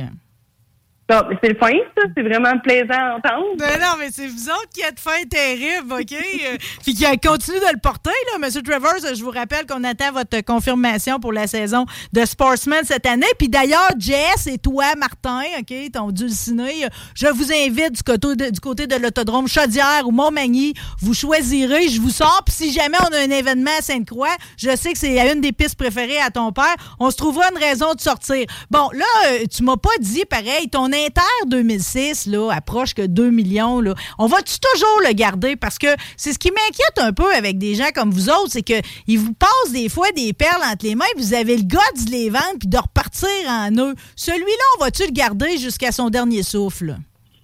Et je pense pas. bon, en fait, je voulais juste allumer les. Ça va se promener ces sites de trucking, notre entrevue. Là. Je voulais juste allumer les, les, acheteurs potentiels. Parce que là, toi, tu vas avoir d'autres prix à aller gagner ultimement avec d'autres trucks. Sûrement avec le Freightliner 118, il y en a un de vos deux qui va parader. là. Oui, ça, ça va être pas mal Martin, vu que lui, là, c'est vraiment son bébé. Mais moi, euh, c'est sûr, je vais garder l'Inter le plus longtemps possible dans c'est tout un prix dans la vie, hein. Il y a quelqu'un qui vient cogner à la maison et dit Moi, je veux ce truc-là, je te donne ça, ben, il va s'en aller. Euh, oui, j'ai un petit coin dans mon cœur qui va toujours être là c'est quand même mon bébé, mais tout a un prix. Puis si un jour il part, ben il va partir. On le mettra sur une cuisse en tatouage, puis on, on, on, donnera de la place. On, faut toujours, notre cœur, faut toujours qu'il soit prêt à aimer du nouveau pareil, un peu. Là. Tout le temps. On va couper nos nouvelles petites bébelles là, pour m'amuser euh, après. Ben, tu peux être sûr que je vais continuer à suivre tout ce qui se passe chez vous. D'ailleurs, je me souhaite beaucoup que le Freightliner 78 soit lettré à la main par Pierre Tardy pour avoir le doux plaisir d'aller l'immortaliser pour le calendrier Super Truck d'ici d'ici là, félicitations pour euh, l'émission Troqueur pour la vie du côté de Télémax. Merci. Ça va être en rediffusion toute la semaine. Si vous voulez voir le, beaux trocs dont on vient de se parler, puis la bonne bouille à Martin, Jess Baribeau, ça a été un grand privilège ici ce midi. On fait ça n'importe quand. Ah, n'importe quand. C'est vraiment le fun. T'es trop hot. OK, salut les troqueurs. Salut Jess. Salut Saint-Colombin. On se repogne. Yes! Salut, merci encore. Bye!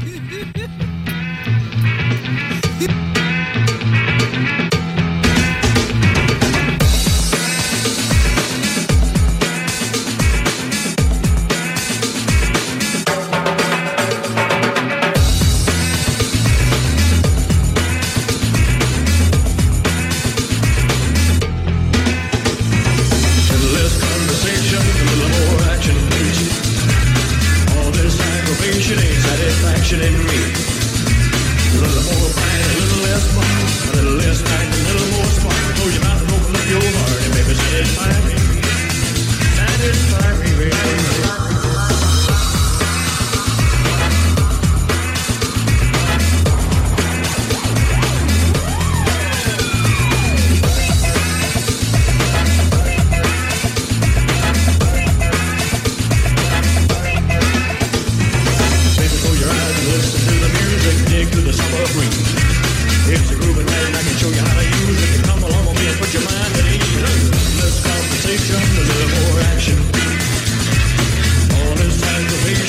satisfaction in me. A little a little. A little a little more open up your maybe satisfy me. Satisfy me, baby. Come on, baby, talking. Grab your coat and let's start walking.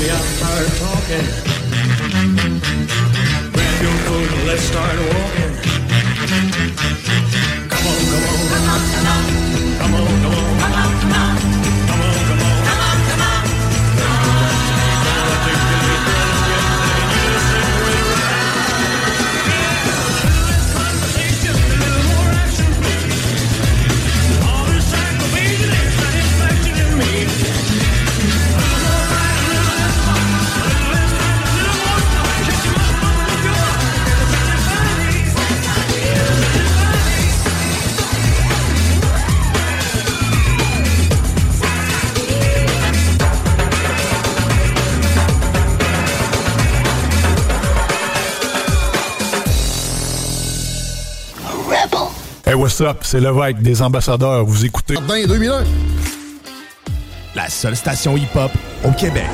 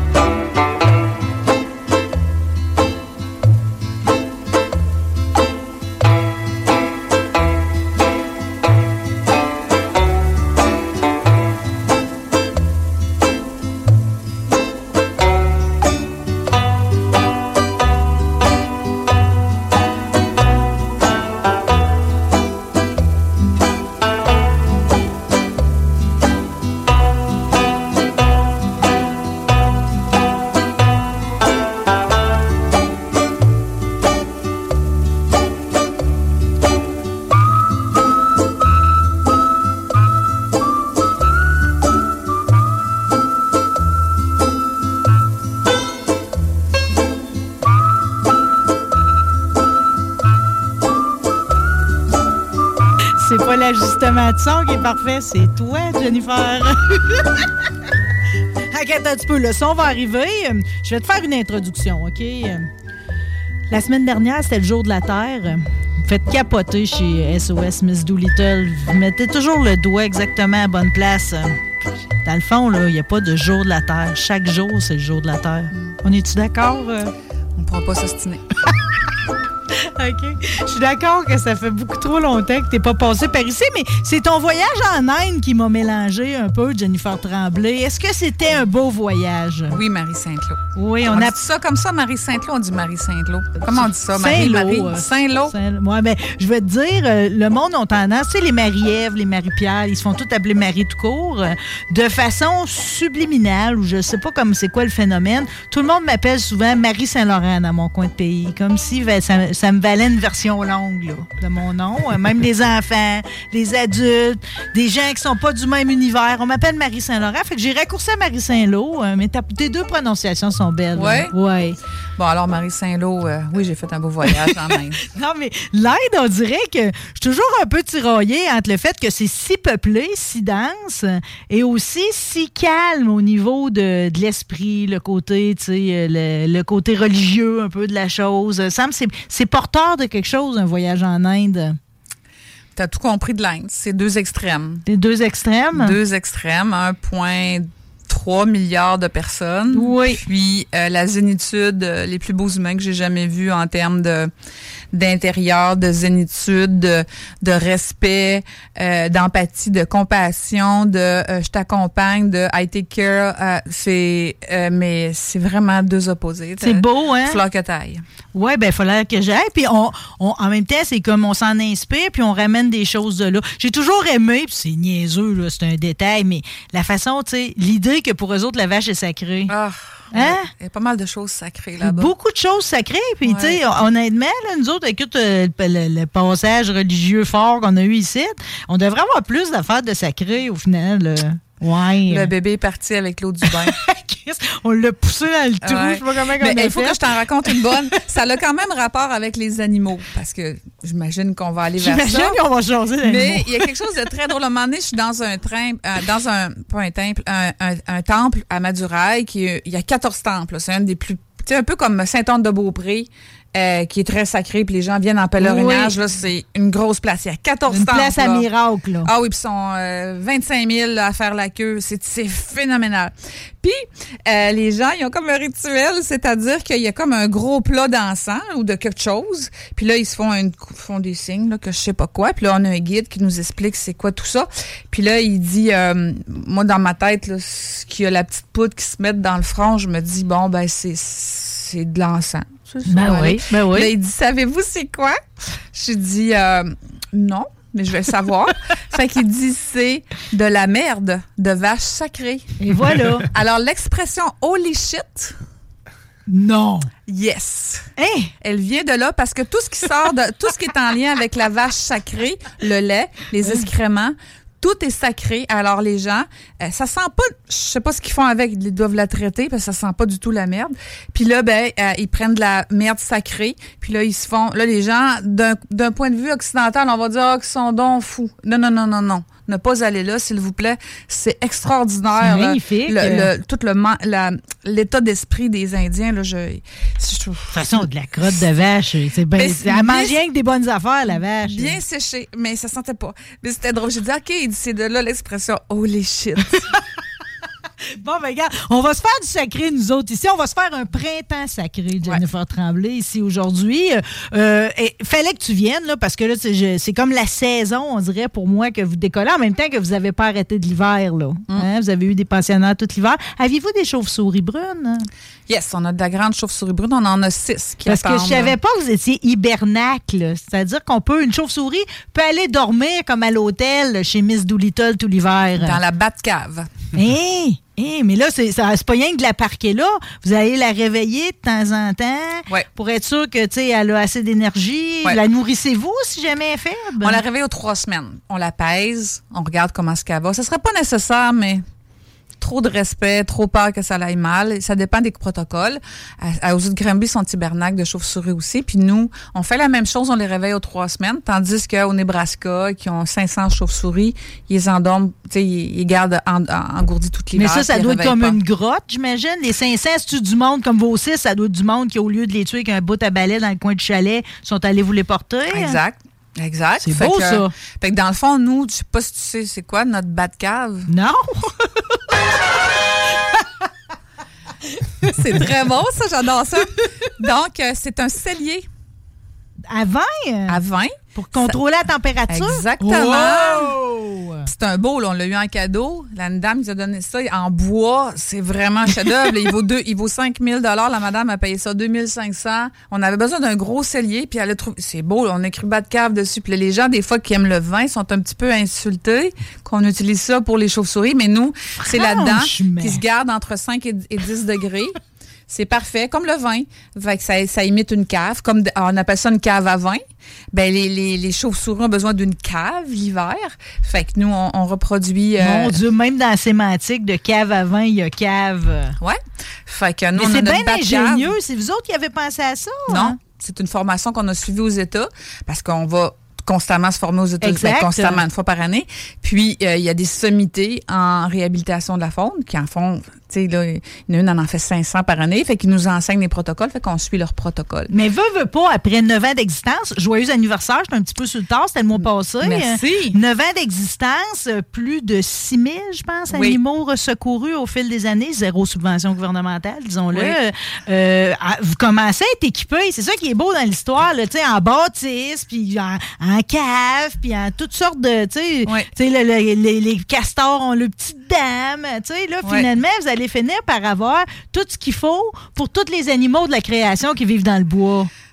D'ailleurs, c'est drôle ce que tu dis ça parce qu'hier, il y a comme un espace que nous, c'est loué où ce qu'on est. Hein. On n'est pas propriétaire de cet endroit-là, fait qu'on met toujours des, des structures avec lesquelles on peut partir si un jour on réussit pas. semi-temporaire. C'est ça. Puis là, ben, les filles disaient, il n'y a plus d'espace de nous faire au refuge. Puis là, je me disais, il y a des places que vous n'êtes pas allés. Puis ju- justement, hier, je suis allée voir parce que là, on a des nouvelles constructions à faire. Puis là, ben, puis là, j'ai découvert, j'ai fait, oh, on peut faire, j'ai- oh, qu'on a de l'espace. On est correct encore en masse, oui.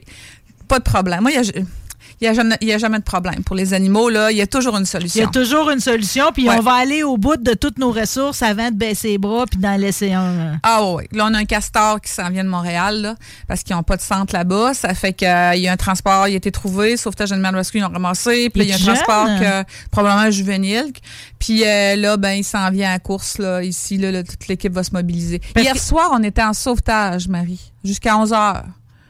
Jusqu'à 11 heures. On était intense. Qu'est-ce qu'on est allé chercher? euh? On a eu un appel à 8h15, le moment où je me suis dit, bon, ma- journée doit achever un peu, puis j'essaie d'avoir un petit moment à l'os avec mon chum, puis euh, je sais pas comment il fait pour endurer tout ça. Puis là, ben, euh, on, a, L'amour. on a une ligne téléphonique de bénévoles, un peu comme SOS Suicide, là, c'est des bénévoles qui répondent aux appels. Ben, nous, on a 15 bénévoles qui répondent à tour de rôle au Ils ont téléphone. chacun leur journée, ils sont plusieurs. Le chiffre, puis ils sont Les informations, c'est comme un 911, puis ils ont un, book pour fouiller. Puis Puis ils ont, euh, ils ont étudié là, un livre de 500 pages, puis ils ont eu de la formation. un protocole là. pour toutes. Ils sont hot, là, sont hot, sont hot. Avant, c'est tout moi qui faisais des appels, mais à 80 appels par jour. C'est beaucoup. J'étais plus hein. capable. Ouais, mais en là- plus, t'es sur le terrain. Là. Ouais, mais là, je suis plus capable. Avant, j'étais capable, là. J'avais deux appels par jour, mais là, je suis plus capable. Fait que, puis là, à 8h15, il rentre un appel. Il y a un petit renard qui était couché dans l'après-midi à côté de sa Oh! mère morte. Oh non! Ouais, à Saint-Gilles. Frappé?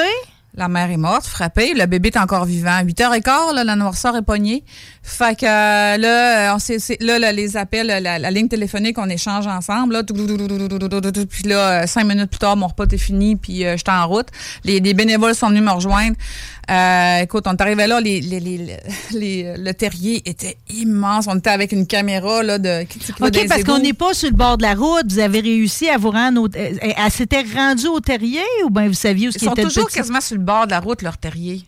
Hey, tu parles. C'est une mauvaise idée. Ils se font souvent tout tuer. Ça leur, c'est un peu comme un chat, un, un renard, hein? Ça aime ça être en hauteur, sur le bord d'un fossé. Ça permet de voir s'il y a un prédateur, puis ça Oui. permet de voir leur proie. Oui. Les chats font ça. Puis là, ben, ils sont, ils- puis là, ben, elle, elle s'est fait frapper. Tu vois, toutes ces petites tétines encore.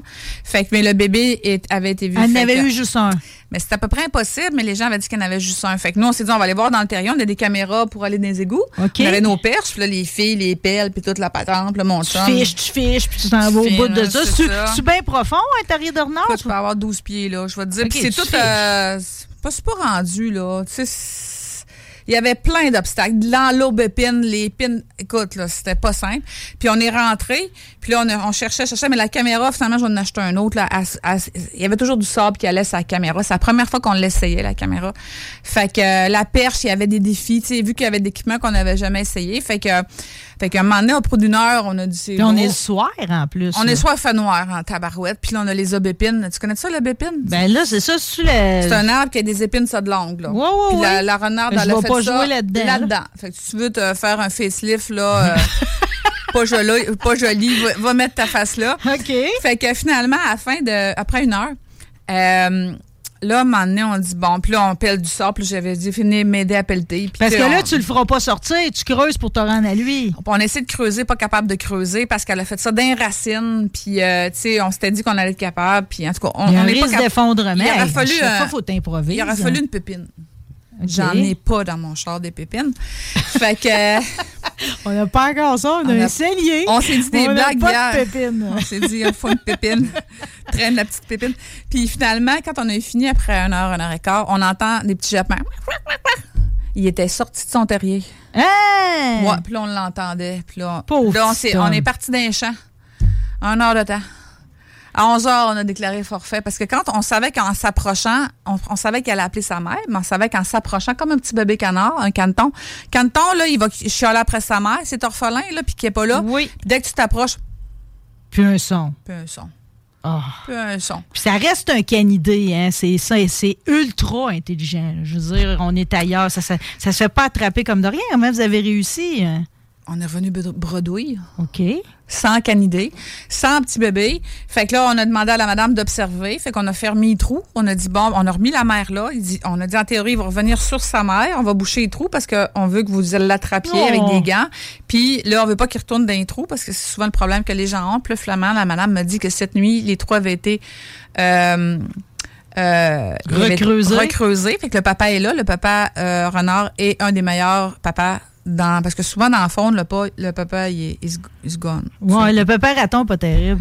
Pas en tout, il est zéro là. Il peut manger Fait que, euh, fait que là, ben, euh, ça fait que finalement, on sait que le papa est là, mais on sait que c'est des bébés de 10 pouces, fait que, euh, puis qui buvaient. Fait qu'ils ne sont pas sevrés. Fait que là, ben, on va probablement les mettre des caméras.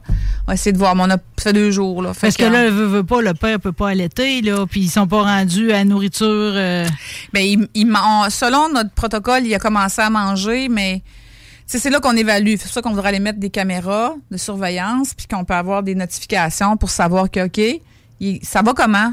Parce que c'est- borderline. là. Est-ce que ça se peut que le papa y arrive là? Souvent, le papa, il va apporter la nourriture, puis la mère va, va, va nourrir le bébé. Comme les oiseaux de proie, le papa amène Oui. la carcasse, puis la maman déchiquette. Le, le papa, il est fait moins- comme une espèce de bouillie, là, dans sa non, bouche. pas bouillie, mais ils vont plus, ils sont vraiment maternels, hein, plus déchiqueter ça. Tandis Ouais. que là, le mâle, là, je je manque d'infos un peu, mais je suis à peu près sûre que c'est la même chose. Ça fait que c'est comme, ben là, euh, c'est moi qui ai amené la carcasse. Il, il nous manque plusieurs petits détails. C'est des choses qu'on n'est pas habitué de fouiller. Fait que là, on fouille, on fouille, on fouille. Les biologistes sont là, puis là, on cherche, puis on regarde. Puis là, il nous manque des photos aussi. Mais euh, je me suis couchée à minuit hier. Moi, d'habitude, à- des fois... Tu te couches quasiment inquiet, c'est pas tes petits, mais pareil. Tout le monde hein. en était dessus. On a dit, oh, pauvre bébé, il est dans la forêt, il est tout seul. Il appelle- Là, on, là, on Les fait de l'anthropomorphisme. euh, ouais, ouais, là, On c'est fait- ça. on- C'est Là, on ça. tombe là. On n'aime pas ça. Fait que là, en tout cas. Ouais. Fait que ça, c'était hier. Mais, vous avez eu une bonne expertise cet hiver, pareil. Qu'est-ce qui est arrivé avec Simone, la renarde? Euh, Simone, euh, on a eu deux, hey, on a deux histoires de renarde. Hein. Cet hiver, elle avait les pattes cassées, je me trompe Elle avait pas. pas ou les pattes cassées, elle s'est fait frapper, Ouais. perdu temporairement l'usage de ses Ah, c'est ça. On sait pas si c'est Pas de mobilité, là. pas de mobilité. Ça peut être nerveux, comme... euh, On a mis, puis là, Simone est, est prête à être relâchée. Mais non, là. mais moi, ce qui m'a fait triper de votre histoire avec Simone, c'est que vous y avez fait faire de la physiothérapie dans son enclos. euh. Oui, oui. Tu sais, ça, c'est parce que, tu sais, euh, comme j'apprécie trop parce que, tu sais, vous, euh, sais, vous patentez tout le temps vos affaires là, pour que ça marche, parce que, tu sais, c'est pas comme tu as un rendez-vous chez la physio, faut que tu y ailles, puis elle va t'aider à faire un massage, elle va te mettre du chaud à la fin, là, en or, OK? Fait que là, vous y mettez des obstacles, puis là, elle monte, puis elle réapprend tranquillement. Fait qu'elle, elle, elle a-tu été relibérée? hein? Eh, là, on prépare sa relâche. Là, il faut trouver une place où il n'y a pas d'autre sais, C'est long le processus pour relâcher, mais euh, on est là-dessus. Fait que Simone est prête à être relâchée, donc à recouvrir complètement l'usage de ses pattes. Puis la- Bravo! La, la plus la nouvelle qu'on pleurait cette semaine là, en tout cas il y en a, il y en a tellement des belles histoires. C'est l'autre, la renarde Cynthia, qui elle avait perdu l'usage de ses yeux. Plus, du- plus de vue, Wow. l'usage- voyait plus, puis ça, c'est vrai, ça nous est déjà arrivé. Tu le voyais-tu dans ses yeux que c'était opaque? Vous l'avez découvert? Ce euh, n'était pas opaque, c'était vraiment à cause de sa commotion qu'elle a perdu l'usage. Frappé aussi? Oui, c'est vraiment, on a déjà eu une. Puis Oui. l'autre, elle avait pas, c'était pas revenu sa vue. Mais cette semaine, Cynthia, Marie, c'est pas facile de faire un test de vue un renard, là. ABC, là. C'est pas facile. Fait que là, la vétérinaire, elle l'a jamais faite. là. Il n'y a pas beaucoup d'instructions là-dessus. Puis là, cette semaine, ils sont retournés. Ils étaient- ah, ça va finir, euh, ça va mal finir, ça. Puis cette semaine, elle m'a dit, Jennifer, la renarde Cynthia voit. Puis là, on va, faut qu'on fasse des. Yay! Faut arriver à, à savoir à quel point elle voit. Fait que là, on va prendre des petits poissons vivants, puis on va les mettre dans de l'eau, puis on va voir si ça suit le mouvement de l'eau. De- des poissons. Des poissons, pas de l'eau. Fait que c'est, tu sais, on, là, là, on invente, là. On Oui, invente, là, tout oui. le temps. Tout- comment on va faire? Parce qu'on peut pas y mettre une souris. Tu sais, on, pourrait- on pourrait peut-être y mettre une souris dans un aquarium pour voir, ben, c'est parce qu'on sait qu'elle va le sentir, là. Fait que là, elle va peut-être bouger. Ça peut tricher un peu euh, le test de vue. euh. C'est ça, pour ça que le poisson sent rien. Ah, des histoires, là, il y en a. Ben là, moi, j'ai quasiment envie d'aller aux nouvelles, là, de, de- parce que je m'étais fait une pile. Là, Tu sais, vous avez eu beaucoup de pensionnaires là, de, de la semaine. Il y a eu Hector, le remusqué aussi. Euh. J'apprends que des remusqués, finalement, c'est comme euh, c'est quasiment légion. là. C'est-à-dire qu'il finit tout temps d'en avoir un qui reste pris. Ça, c'est à cause qu'ils vivent dans quel niveau des villes. C'est pour ça qu'ils restent pris dans les clôtures. Ouais, oui, c'est dans les petits ruisseaux. Les petits, Ben moi, mon- les fossés. Il vivait dans le, au lac artificiel à mon grand-père. Il y avait tout le temps un remusqué. Ouais. là. Ça mange de la truite, puis c'est Ouais. heureux de ça. Euh, c'est une belle créature. euh. Oh, ce qui est beau. C'est beau. euh? Ce qui est beau, c'est comme un petit castor. Ouais. Avec la queue plus, tu sais, comme une petite scie, là. Une petite scie. Il y a des petites scies, là, des, je sais pas quoi, là. Ils mènent une vie dure, eux autres, pareil, parce que l'hiver, ils dorment pas. hein. Euh, ils sont tranquilles. Mais euh, là, je connais pas tout par cœur leur histoire, mais ils sont assez tranquilles, mais ils, ils ont besoin de bouffe. Fait que, euh, puis au printemps, ils crèvent de faim. Fait qu'il faut qu'ils sortent de là, là, Mm. tu sais. Il leur arrive pas mal de mésaventures.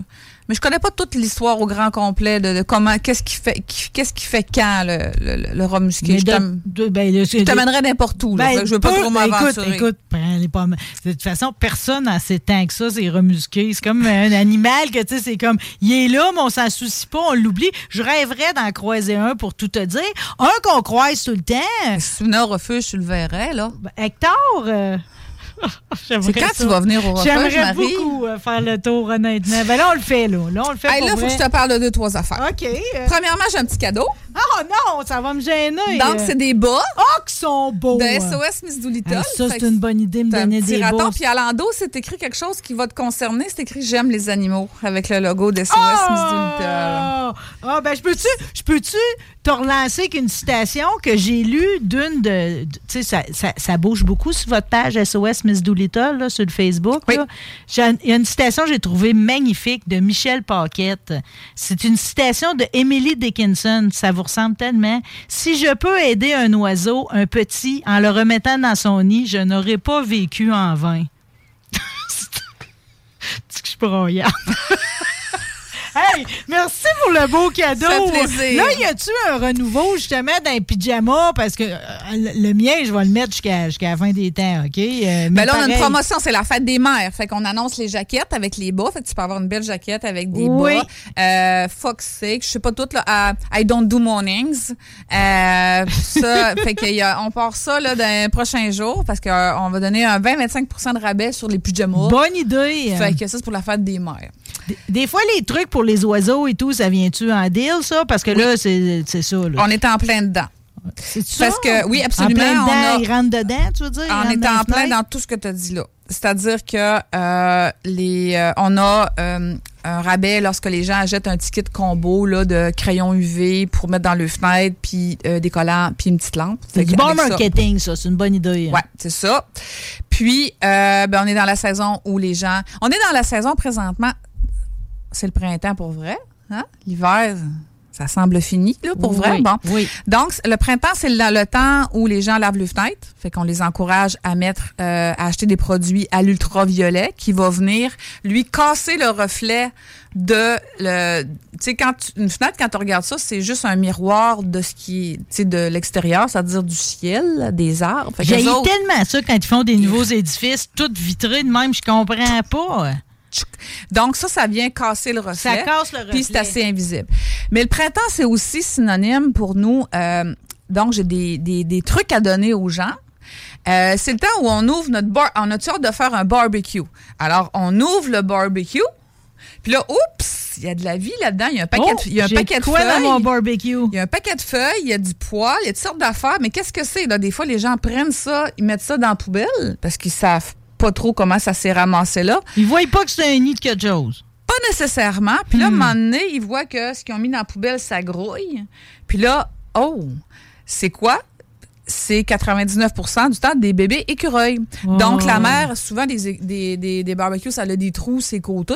Fait que là, la mère, c'est un, un beau condo pour avoir des bébés. Ben, euh, Belle place à l'abri des prédateurs pendant qu'il n'y a pas de feuilles dans les arbres. c'est ça. C'est super, super. Fait que ce beau condo. Fait que là, ce qu'il faut faire, c'est très simple. Les gens, il y, a une- il y a une fausse croyance. Les gens pensent que lorsqu'ils ont touché un animal sauvage avec leurs mains, l'animal, la mère ne le reprendra, Reprendra pas. pas. C'est pas vrai, ça? C'est une légende urbaine. Arrête donc! Il n'y a euh. aucun animal qui ne reprendra pas ses bébés dans la là. Même s'il y a une odeur humaine dessus. Elle va dire, arc, sent mauvais. Sent pas bon. Sent pas bon, bébé. Sent pas bon. Mais c'est ça, je te parle de scientifique, c'est éprouvé. Donc, euh, ce qu'il faut faire à ce moment-là, on prend des on prend le petit nid, on remet ça dans le barbecue. Fait pas, on laisse. pas le barbecue. Non, mais on laisse dans le barbecue. On laisse dans le barbecue, on referme ça, touche pas à rien pour 24 heures. 24 heures plus tard, la mère, elle va faire Wow, c'était une mauvaise place. Je change tous mes bébés à l'instant. Puis là, tu vas voir, si tu regardes par la fenêtre, là, elle va se promener avec ses petits bébés écureuils, puis elle va chercher une autre place. Oh, mais tu sais que nous autres, les Mongols d'humains, Mm. là, OK, euh, ça va presser, tu sais. C'est comme, Hey, je veux mon barbecue tout de suite. Puis le monde n'aura même pas patience d'attendre le 24 Ils sont heures. plus gentils que ça. Moi, on les coach beaucoup. Nous, on a à peu près 2000 appels par année. Puis l'équipe des bénévoles coach les gens pour dire voilà ce que vous devez faire. Puis les gens, je te dirais, Marie, ça te consolerait peut-être? Nous, les gens qui nous appellent, là, sont extraordinaires. C'est extraordinaire tout ce qu'ils font. Puis là, ils font OK, il faut que je le remette là. Oui. Des fois, on a des intolérants, mais nous, les gens qui nous appellent, la personne complètement intolérante, elle nous appelle pas. Il est déjà dans la poubelle puis il va rester là. C'est ça. Mais les gens qui nous appellent, ils se demandent qu'est-ce que je fasse? Ils nous appellent. Puis là, son collaborateur, collaboratif, ils collaborent 10 sur 10. Fait que là, on leur dit quoi faire. Puis là, met- prend des gants, remet ça là, attends, 24 heures plus tard, on n'entend plus Puis elle va aller les porter où, la maman écureuil? On ne sait pas, ça? Elle va se trouver une autre place. C'est ça. C'est sûr que c'est très dur pour elle, parce que là, soudainement, elle n'a plus de place, mais les écureuils... Lui donner un petit peu de nourriture, c'est une bonne idée? Non. Non, ouais. Non, en général, on essaie. J'avais encore une formation hier là, sur la cohabitation. Puis, euh, en tout cas, si tu le fais pour une journée ou deux, mais je peux pas aller de cette recommandation-là. non, non, mais je les suis. C'est pour ça que je pose des questions. Parce qu'après, je sais que si ça m'arrive, je vais suivre ta recommandation envers et contre tous. C'est tentant de donner une poignée de pinottes. Après ça, j'ai une autre euh, histoire. Tu es dans ta maison. Oui. Puis là, t'entends au plafond. Mise en situation. T'entends au plafond. t'entends du bruit. Tu sais, dans, dans le, le- le Ah, ben, grenier. j'ai rencontré une madame l'autre jour, que c'était comme son après-midi, c'était ça. Il fallait qu'elle règle ce qui se passait dans son portique. Elle entendait un son. Un son? Moi, je te parle du grenier. OK. Il y a du bruit dans le grenier, puis ça brasse, ça brasse. Oui. Alors, puis là, je m'en vais dehors, puis je remarque qu'il y a un coin de soffit d'enlever. OK. Ah, ben là. Ah, ben, il y a quelque chose qui est rentré, C'est là. un renard. Euh, un renard. Qu'est-ce que c'est? C'est un raton. Les ratons, c'est les petits singes du Québec. Très facile pour eux autres de monter à peu près à, n'importe quoi. Ouvrir un soffit, puis tasser du bois parce que c'est le temps que j'aille avoir mes bébés. Je me cherche, comme la Marie cherchait une crèche pour Jésus. Oui. Ben, eux autres, là, ils cherchent un spot. Les animaux ont toujours leur bébé dans des endroits calmes, euh, silencieux, sombres. Puis le fait de vivre près des humains, souvent, ça leur donne comme avantage d'avoir moins de prédateurs. Fait que c'est un beau spot.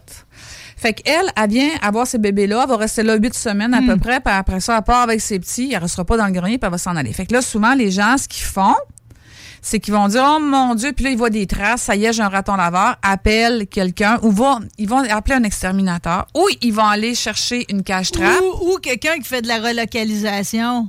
Ben, je te- les exterminateurs font ça. Beaucoup.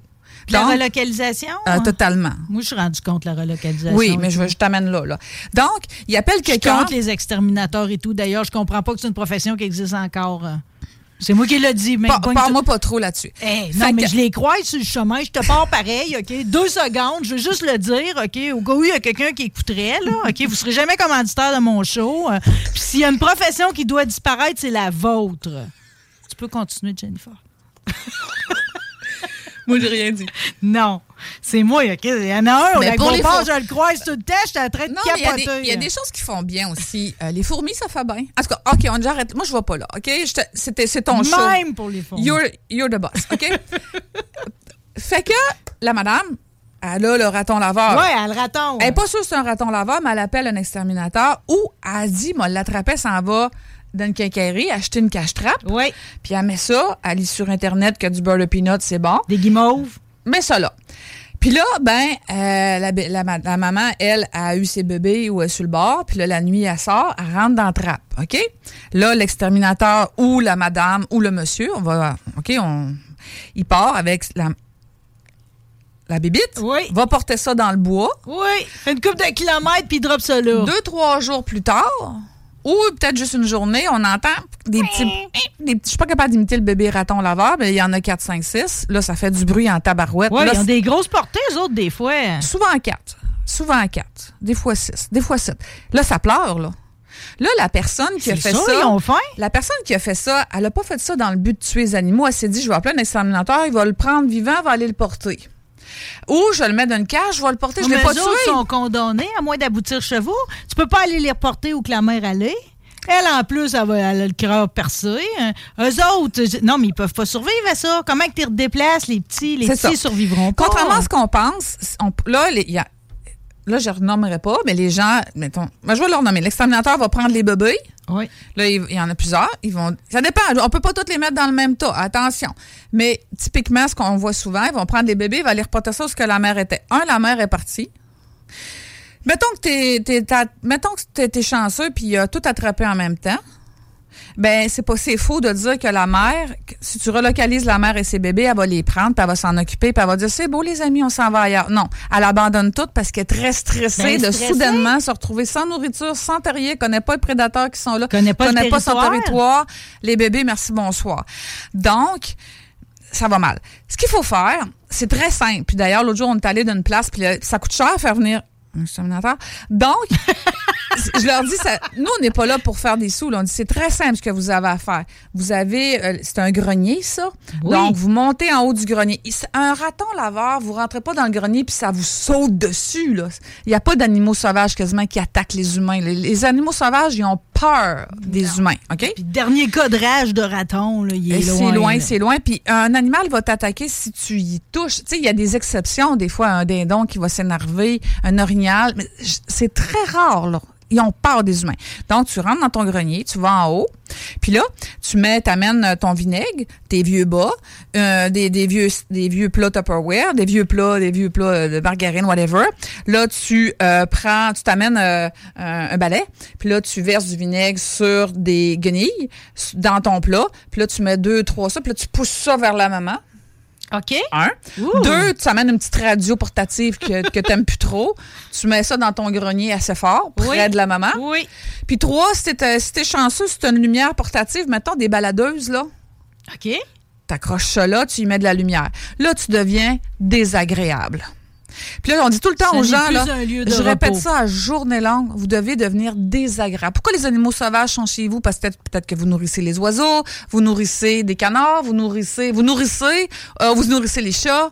Fait que euh, moi, chez moi, là, je vis en pleine campagne, Marie, là, euh, les animaux font juste passer en face de chez moi. Il n'y a pas de bouffe dehors. Je suis très Même inintéressante. pas de graines pour les oiseaux? Non. Non, moi, je fais pousser l'herbe très haute. Puis j'ai plein de petits graminées naturels que là, ma, ma cour est pleine de jonquilles ardoisés. Ils mangent toutes les graines des petits graminées qui ont poussé. Moi, je la- c'est pas beau chez moi, là. Je laisse pousser l'herbe.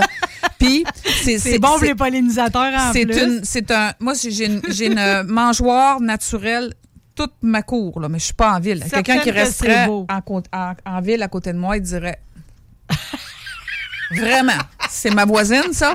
Je suis en campagne. Mais il y a plein de monde en campagne qui rase, le, tu sais, qui coupe tout ça bien à ras, là, puis il n'y a plus rien pour les animaux là-dedans. Moi, c'est un garde-manger. L'herbe longue, là, ils le disent, là, de plus en plus, on va en parler, ça, de l'importance de garder les espaces verts pour les animaux puis pour les oiseaux. Puis pour nous J'étais autres. allée à une conférence sur les oiseaux, la, la dégringolade des oiseaux insectivores, là. C'est phénoménal. Mais bon, je ne vais pas là, j'ai trop de choses à dire. Toujours est-il que on a mis ça là, la ma- Du vinaigre, je mets de la lumière, la radio, effectivement. Ça a coûté combien, Marie, aux citoyens? Zéro dollar. Zéro. 90 cents de vinaigre. Zéro. Puis des fois, les gens font juste mettre une lumière, puis le lendemain, la mère est prise. ah, Ça y prend deux jours à peu près. T'as pas tué personne? T'as pas tué personne. Elle est allée trouver un autre espace. Euh, ça t'a ça t'a rien coûté. Nous, on aime ça. On accompagne les citoyens pour leur dire on n'est pas là pour faire des sous. Ça va vous coûter zéro, puis on va y arriver. Puis là, ben, elle est partie. Elle est peut-être partie chez, dans le cabanon du voisin. Je le sais. Elle est peut-être partie dans la maison du voisin. Là, je peux pas contrôler la planète. J'aide un citoyen à la fois. Fait que là, ma main est partie, tu rebouches le trou. On va truc, étudier la structure. Est-ce que tu avais justement une belle poutre en bois après ça? Peut-être qu'on va mettre du métal dans le bas, une belle petite euh, feuille d'aluminium dans le bas. On va mettre quelque chose. On va essayer de voir qu'est-ce qui rend ça intéressant. La majorité du temps, il y a des belles mangeoires d'oiseaux à côté. Il y avait un beau garde-manger. Donc, on va essayer d'enlever le garde-manger. Puis, si tu nourrissais des chats, ben des chats. Si tu nourris des chats, tu nourris des rats, des écureuils, des moufettes, des ratons laveurs, Oui. des souris. Donc, il y a des choix à faire. Si tu nourris des chats, tu nourris tout ce monde-là. Si tu n'en veux pas, faut que tu enlèves ça, là. Parce que c'est, comme moi, si tu mets un arbre à bonbons dans ta cour, puis tu dis c'est juste pour mes enfants, je vais y aller dans ta cour, moi. c'est sûr. Les arbres à bonbons. d'autres enfants des- du voisinage vont passer sur des bonbons, tu sais. Fait que c'est des bonbons, des graines de tournesol. Mm. Fait que là, on a euh, une partie, s'il y a deux citoyens qui m'entendent en, en train de dire ça sur les, euh, les, euh, les ratons laveurs, c'est simple comme ça. Euh, L'autre chose qu'on retrouve, c'est les moufettes. Les- gens vont nous appeler puis vont dire il y a une moufette sur mon terrain. Euh, là, ils ont, commencé à sortir.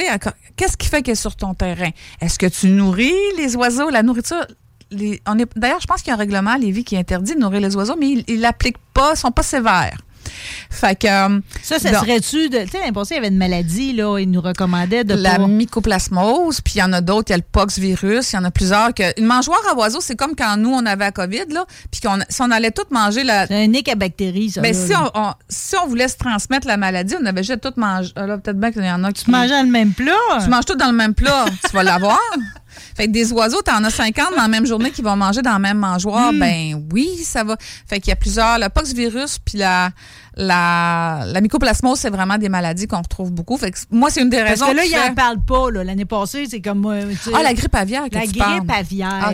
L'année passée, on s'est comme débarrassé de nos mangeoires pour la grippe aviaire. Euh, Tu sais, quand il y a une raison, le- les gens, sinon, le monde il aime ça pareil. Les Mais il a encore la grippe aviaire. Mais c'est plus les aquatiques qui l'ont. Hmm. Mais il y en a présentement, on la découvre chez des mammifères. Puis bon, ça n'a pas encore fini cette histoire-là.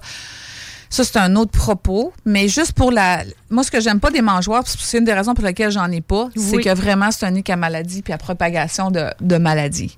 Fait que euh, c'est pour ça que moi, j'ai toutes mes petites graines, là, mes, mes, mes, mes anciens, euh, mes, mes- mon herbe qui a poussé. Oui. Puis là, ben, les oiseaux vont là-dedans. Puis ils vont chacun sur le petit graminé, fait qu'ils se propagent pas de. Tu sais, se passent pas le- la, la bactérie. C'est ou propre. Le parasite. C'est propre, Jennifer. On a déjà fini?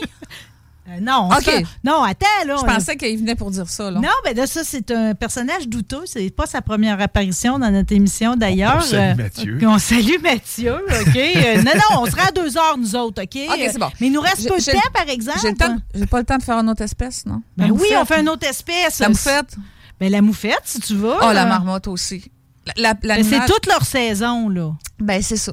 Ça fait que, euh, mettons, on pourrait faire la marmotte. La tiens. marmotte. La marmotte. Bonne idée. Les gens la détestent. Je trouve que moi, j'en ai une. Souvent autour du cabanon. Elle s'appelle, euh, comment que je l'ai appelée? euh, Ah, j'ai un, j'ai un blanc, là. C'est pas Béatrice. En tout cas, j'en ai une, moi, sur mon terrain, je l'aime assez.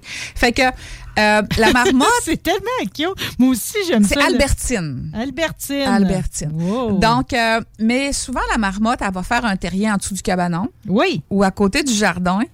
Parce que c'est sûr qu'un beau jardin, c'est sucré, nous, ce qu'on fait pousser, hein? Nos Mm. carottes, nos ci, nos ça, c'est, fait... le bout un peu sacrant des siffleux, là, parce que moi, pour le reste, je les aime au bout. Ouais. Mais j'aime pas ça quand ils mangent. Toutes mes carottes ils viennent à peine de sortir de terre, puis là, il reste déjà plus rien. C'est vrai. Fait que nous, il y a plusieurs trucs qu'on donne aux citoyens là-dessus. D'un, de, de façon générale, pour les ratons, pour les marmottes, pour les euh, moufettes, les dessous de cabanon, là, vous nous écrivez puis on va tout vous envoyer le protocole. faut vraiment sécuriser ça en mettant de la broche un peu comme en, en L qui va euh, qui s'accroche après le cabanon puis qui va venir euh, se coucher sur le sol puis qu'on remet un peu de- d'herbe. De, Oui. de- Puis là, ben, il n'y a plus accès. Si on, si on fait juste à côté un petit peu de la broche comme ça, là, c'est comme un poulailler, on rentre la broche dans la terre. Non, on- tu la cotes sur. Mettons que tu as ta structure, tu la, tu la snaps après ton bâtiment, puis après ça, tu la couches en L. Plutôt que rentrer ça dans la terre puis creuser Oui. tout, là, tu la fais comme ça. Puis là, tu couches ton. ton, ton- tu comprends-tu le L? Lui, là, quand l'animal il arrive pour creuser, il creuse toujours près de la structure. Il peut Mais là, pas si tu l'as couché, il fait comme. C'est un moyen de protéger ses bulbes de tulipes. Aussi, tu mets de la broche par-dessus, puis là, il fait comme. Ah, j'ai- j'y ai pas accès. Désagréable. fait que. Donc, ça, tu- le, le cabanon, ça, c'est un abri à animaux. C'est- un condo parfait. Fait que la première chose, c'est ça.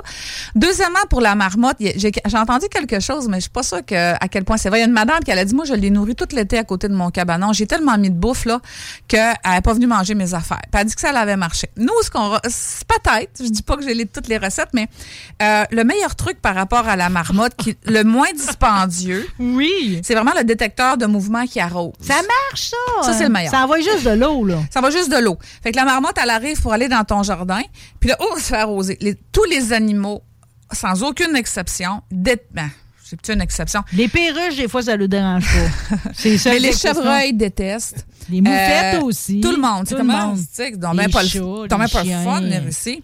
Donc, là, ben, détecteur de mouvement, puis en plus, il arrose ton jardin. Fait que tu changes un peu de place de temps en temps. Puis le but avec les animaux, c'est que si t'as pas de garde-manger, puis si tu deviens désagréable, à un moment donné, ils font comme, ils prennent le valet, ils s'en vont ailleurs. Parce que tu deviens déplaisant. C'est ça. C'est un peu comme si tu vas toujours chez ton ami puis elle est déplaisante. Peut-être que tu y iras plus. Fait que c'est la même chose. Faut devenir une mauvaise amie. Fait que, mais pas trop. Tu te rends compte qu'aujourd'hui, c'est comme ta chronique déplaisant, là. Tous tes trucs en reviennent à être déplaisants. Mais juste assez, tu comprends? On le fait pas mal. C'est ça. On assure leur survie. Ouais. C'est, c'est- J'aime mieux le truc, pareil, de la, de la bourrer comme faut puis qu'elle va pas manger. Comme ça, je la garde. Mais je suis un peu sceptique. Parce que, c'est, tu sais, ça reste qu'ils sont capables d'aller tout manger les petites Puis l'autre chose qu'on dit aux gens maintenant, puis ça, c'est vraiment un propos qui est international au niveau de la cohabitation. On est rendu à changer un peu nos habitudes au niveau des plantations qu'on fait. Hmm. Fait que des fois, dans notre potager ou dans notre plate-bande, on plante juste des choses qui font notre affaire. Ou la façon dont on le fait, comme on l'a toujours fait. Mais des fois, il faut mettre de l'ail à travers nos choses. Oui. Ensuite, au niveau de nos plates-bandes. Dans euh, le copinage. dans le copinage. Comme moi, j'ai, étant donné que je suis très en campagne, j'ai planté des super euh, de l'ail décoratif. Ça, il n'y a personne qui va toucher à ça. Tu comprends? Je pense que la citronnelle non plus, ça doit pas être agréable pour eux autres. Déplaisant. La lavande, il paraît qu'il y en a plusieurs qui en mangent, mais ça pourrait aussi être déplaisant.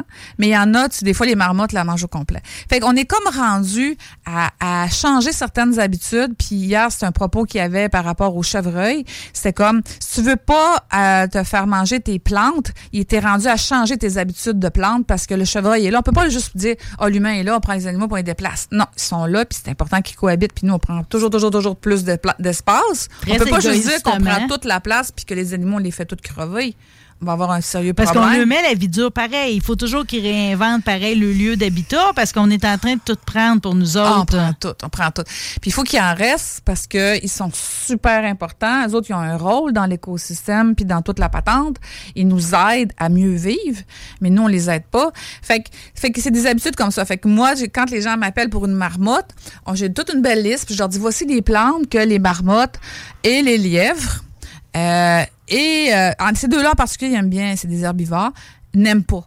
Fait que là, il dit OK, c'est beau. Fait que là, ben, probablement qu'à un moment donné, on va faire une association avec un centre jardin à mille, puis on va dire regardez, mettez un coin là où ça, c'est les plantes que les animaux mangeront pas parce qu'il va en avoir de plus en plus d'animaux parce qu'il y a de plus en plus d'humains, donc il y a Ben, moins, ça. de moins en moins d'espace. Puis ils s'accoutument, puis ils ont l'intelligence pour s'installer proche de nous autres. Tu sais, tantôt, tu as parlé des renards qui vont euh, être proches des habitations humaines. Même affaire pour les ratons, pareil. C'est comme, euh, ça les met à l'abri des coyotes en même temps. Il y a d'autres risques, mais tu sais... euh, un chien peut-être. C'est un mauve, là, pareil. euh, Mais c'est ça où je meurs. Hmm. C'est ce qui fait qu'il y a autant d'espèces qui déclinent. Il y en a qui sont pas capables de s'adapter à cette grande urbani- urbanisation-là, puis à toute l'incidence que ça a par la pollution, les pesticides, puis les routes, puis tout ce que tu voudras.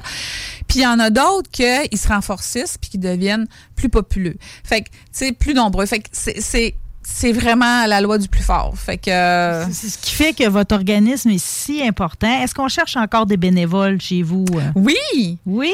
Oui, on est, on est en train de refaire. euh, on a pas mal de, fini l'équipe de soins aux animaux, mais là, on a besoin des gens qui viennent faire du ménage. C'est fun, ça. Un petit, un petit 5 heures semaine. Puis on a besoin des gens qui vont faire du sauvetage aussi. Puis on a besoin de des gens qui vont répondre à la ligne téléphonique. Fait que euh, c'est ça. Là, on a pas mal tout trouvé sur l'équipe des soins aux animaux, mais on a ces besoins-là là, qu'on va réafficher là, pour compléter l'équipe. Oui, Ouais. c'est ça. Puis là, j'ai pas été voir la liste, là. mais Guillaume euh, t'a amené, merci à ta blonde, Guillaume, euh, qui a envoyé deux boîtes de matériel médical pour vous aider. C'est. Ah non, c'est génial. Puis des fois, il y a une liste aussi. Ça prend des bleuets, ça prend des là, de œufs, ça prend, euh, en tout cas, de l'écorce pour mettre dans les enclos. Ouais. euh, sais. Des champignons sauvages. Bon, tu vois. euh, Sauvages, j'ai dit. Oh oui. on fait tout pour vous aider parce que on se rend bien compte que, pareil, à défaut d'avoir de l'aide du gouvernement, euh, c'est comme vous grossissez tout le temps pareil. Il y a de plus en plus d'animaux qui ont la chance de tomber sur vous autres. euh, Puis être mal pris, c'est sur vous autres que je voudrais tomber. Merci beaucoup. Pour pas de farce, là. C'est comme c'est de l'anthropomorphisme, mais je me mets à la place du petit renard. puis C'est à lui qu'on va penser aujourd'hui, OK? Euh, Pognez-les. Euh. J'espère. Je trouve ça. Écoute, c'est notre logo, nous autres, là. Le petit renard, ben Avoir oui. laissé euh, un petit renard derrière moi hier, là, c'était. Puis là, j'étais dans la forêt, puis j'étais là. Man, tu peux-tu sortir?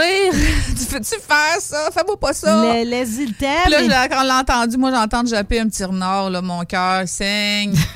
Mais tu sais, on peut. Tu sais, je le dis toujours aux filles, puis là, à toutes les fois que je forme, dès là, on reçoit des, des nouveaux employés, on reçoit des nouveaux stagiaires, on reçoit des, des, des bénévoles. Les filles, à 99% je leur dis, les filles, on les sauvera pas toutes. Hmm. On les sauvera pas toutes. On va, f- mais on fera pas la différence pour la détresse animale sur la planète, mais on va faire la différence pour celui-là. Ben, je suis certaine que tu vas avoir fait des différences sans le savoir, d'avoir prodigué des aussi bons conseils. Ici, ce midi, Jennifer Tremblay, SOS Miss Doolittle, on n'hésite pas à vous appeler si jamais on voit quelqu'un, un petit animal dans le besoin. C'est important. Leur important, Les gens de Lévis ont leur ligne à eux autres. hein. En Deux plus, lignes. euh, Deux lignes juste à eux autres. Ah, c'est beau ce partenariat-là. Yes. yeah! Yes. Merci infiniment. Merci à toi, Marie Ah, ben, tu vas revenir de toute façon. Ben euh? oui. OK, parce que, évidemment, c'est comme je, je repars avec toute ma recherche. Il y a trop de sujets, OK? Ça nous prendra un spécial 5 heures. Un amour. Ah, c'est toi. Merci pour les bas. Merci à Michel Barrette d'avoir été avec nous autres aujourd'hui. Toutes les belles histoires. La sensibilité de tous mes invités aujourd'hui. Merci à Jess Baribeau. Bonne continuation dans le monde du trucking. Demain, on se déplace côté de l'Enduro 300 désérable à l'Autodrome Chaudière de Vallée-Jonction. Merci à toi, Guillaume Dionne. Plaisir. Ah, t'es adorable. Merci à ta blonde aussi pour toutes les, Oui, merci, les mon amour. Merci, amour. Merci à vous autres, les auditeurs. On va être de retour vendredi prochain. Bye!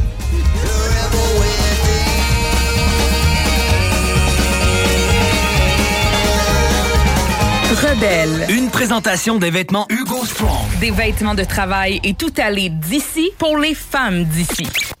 Rebel.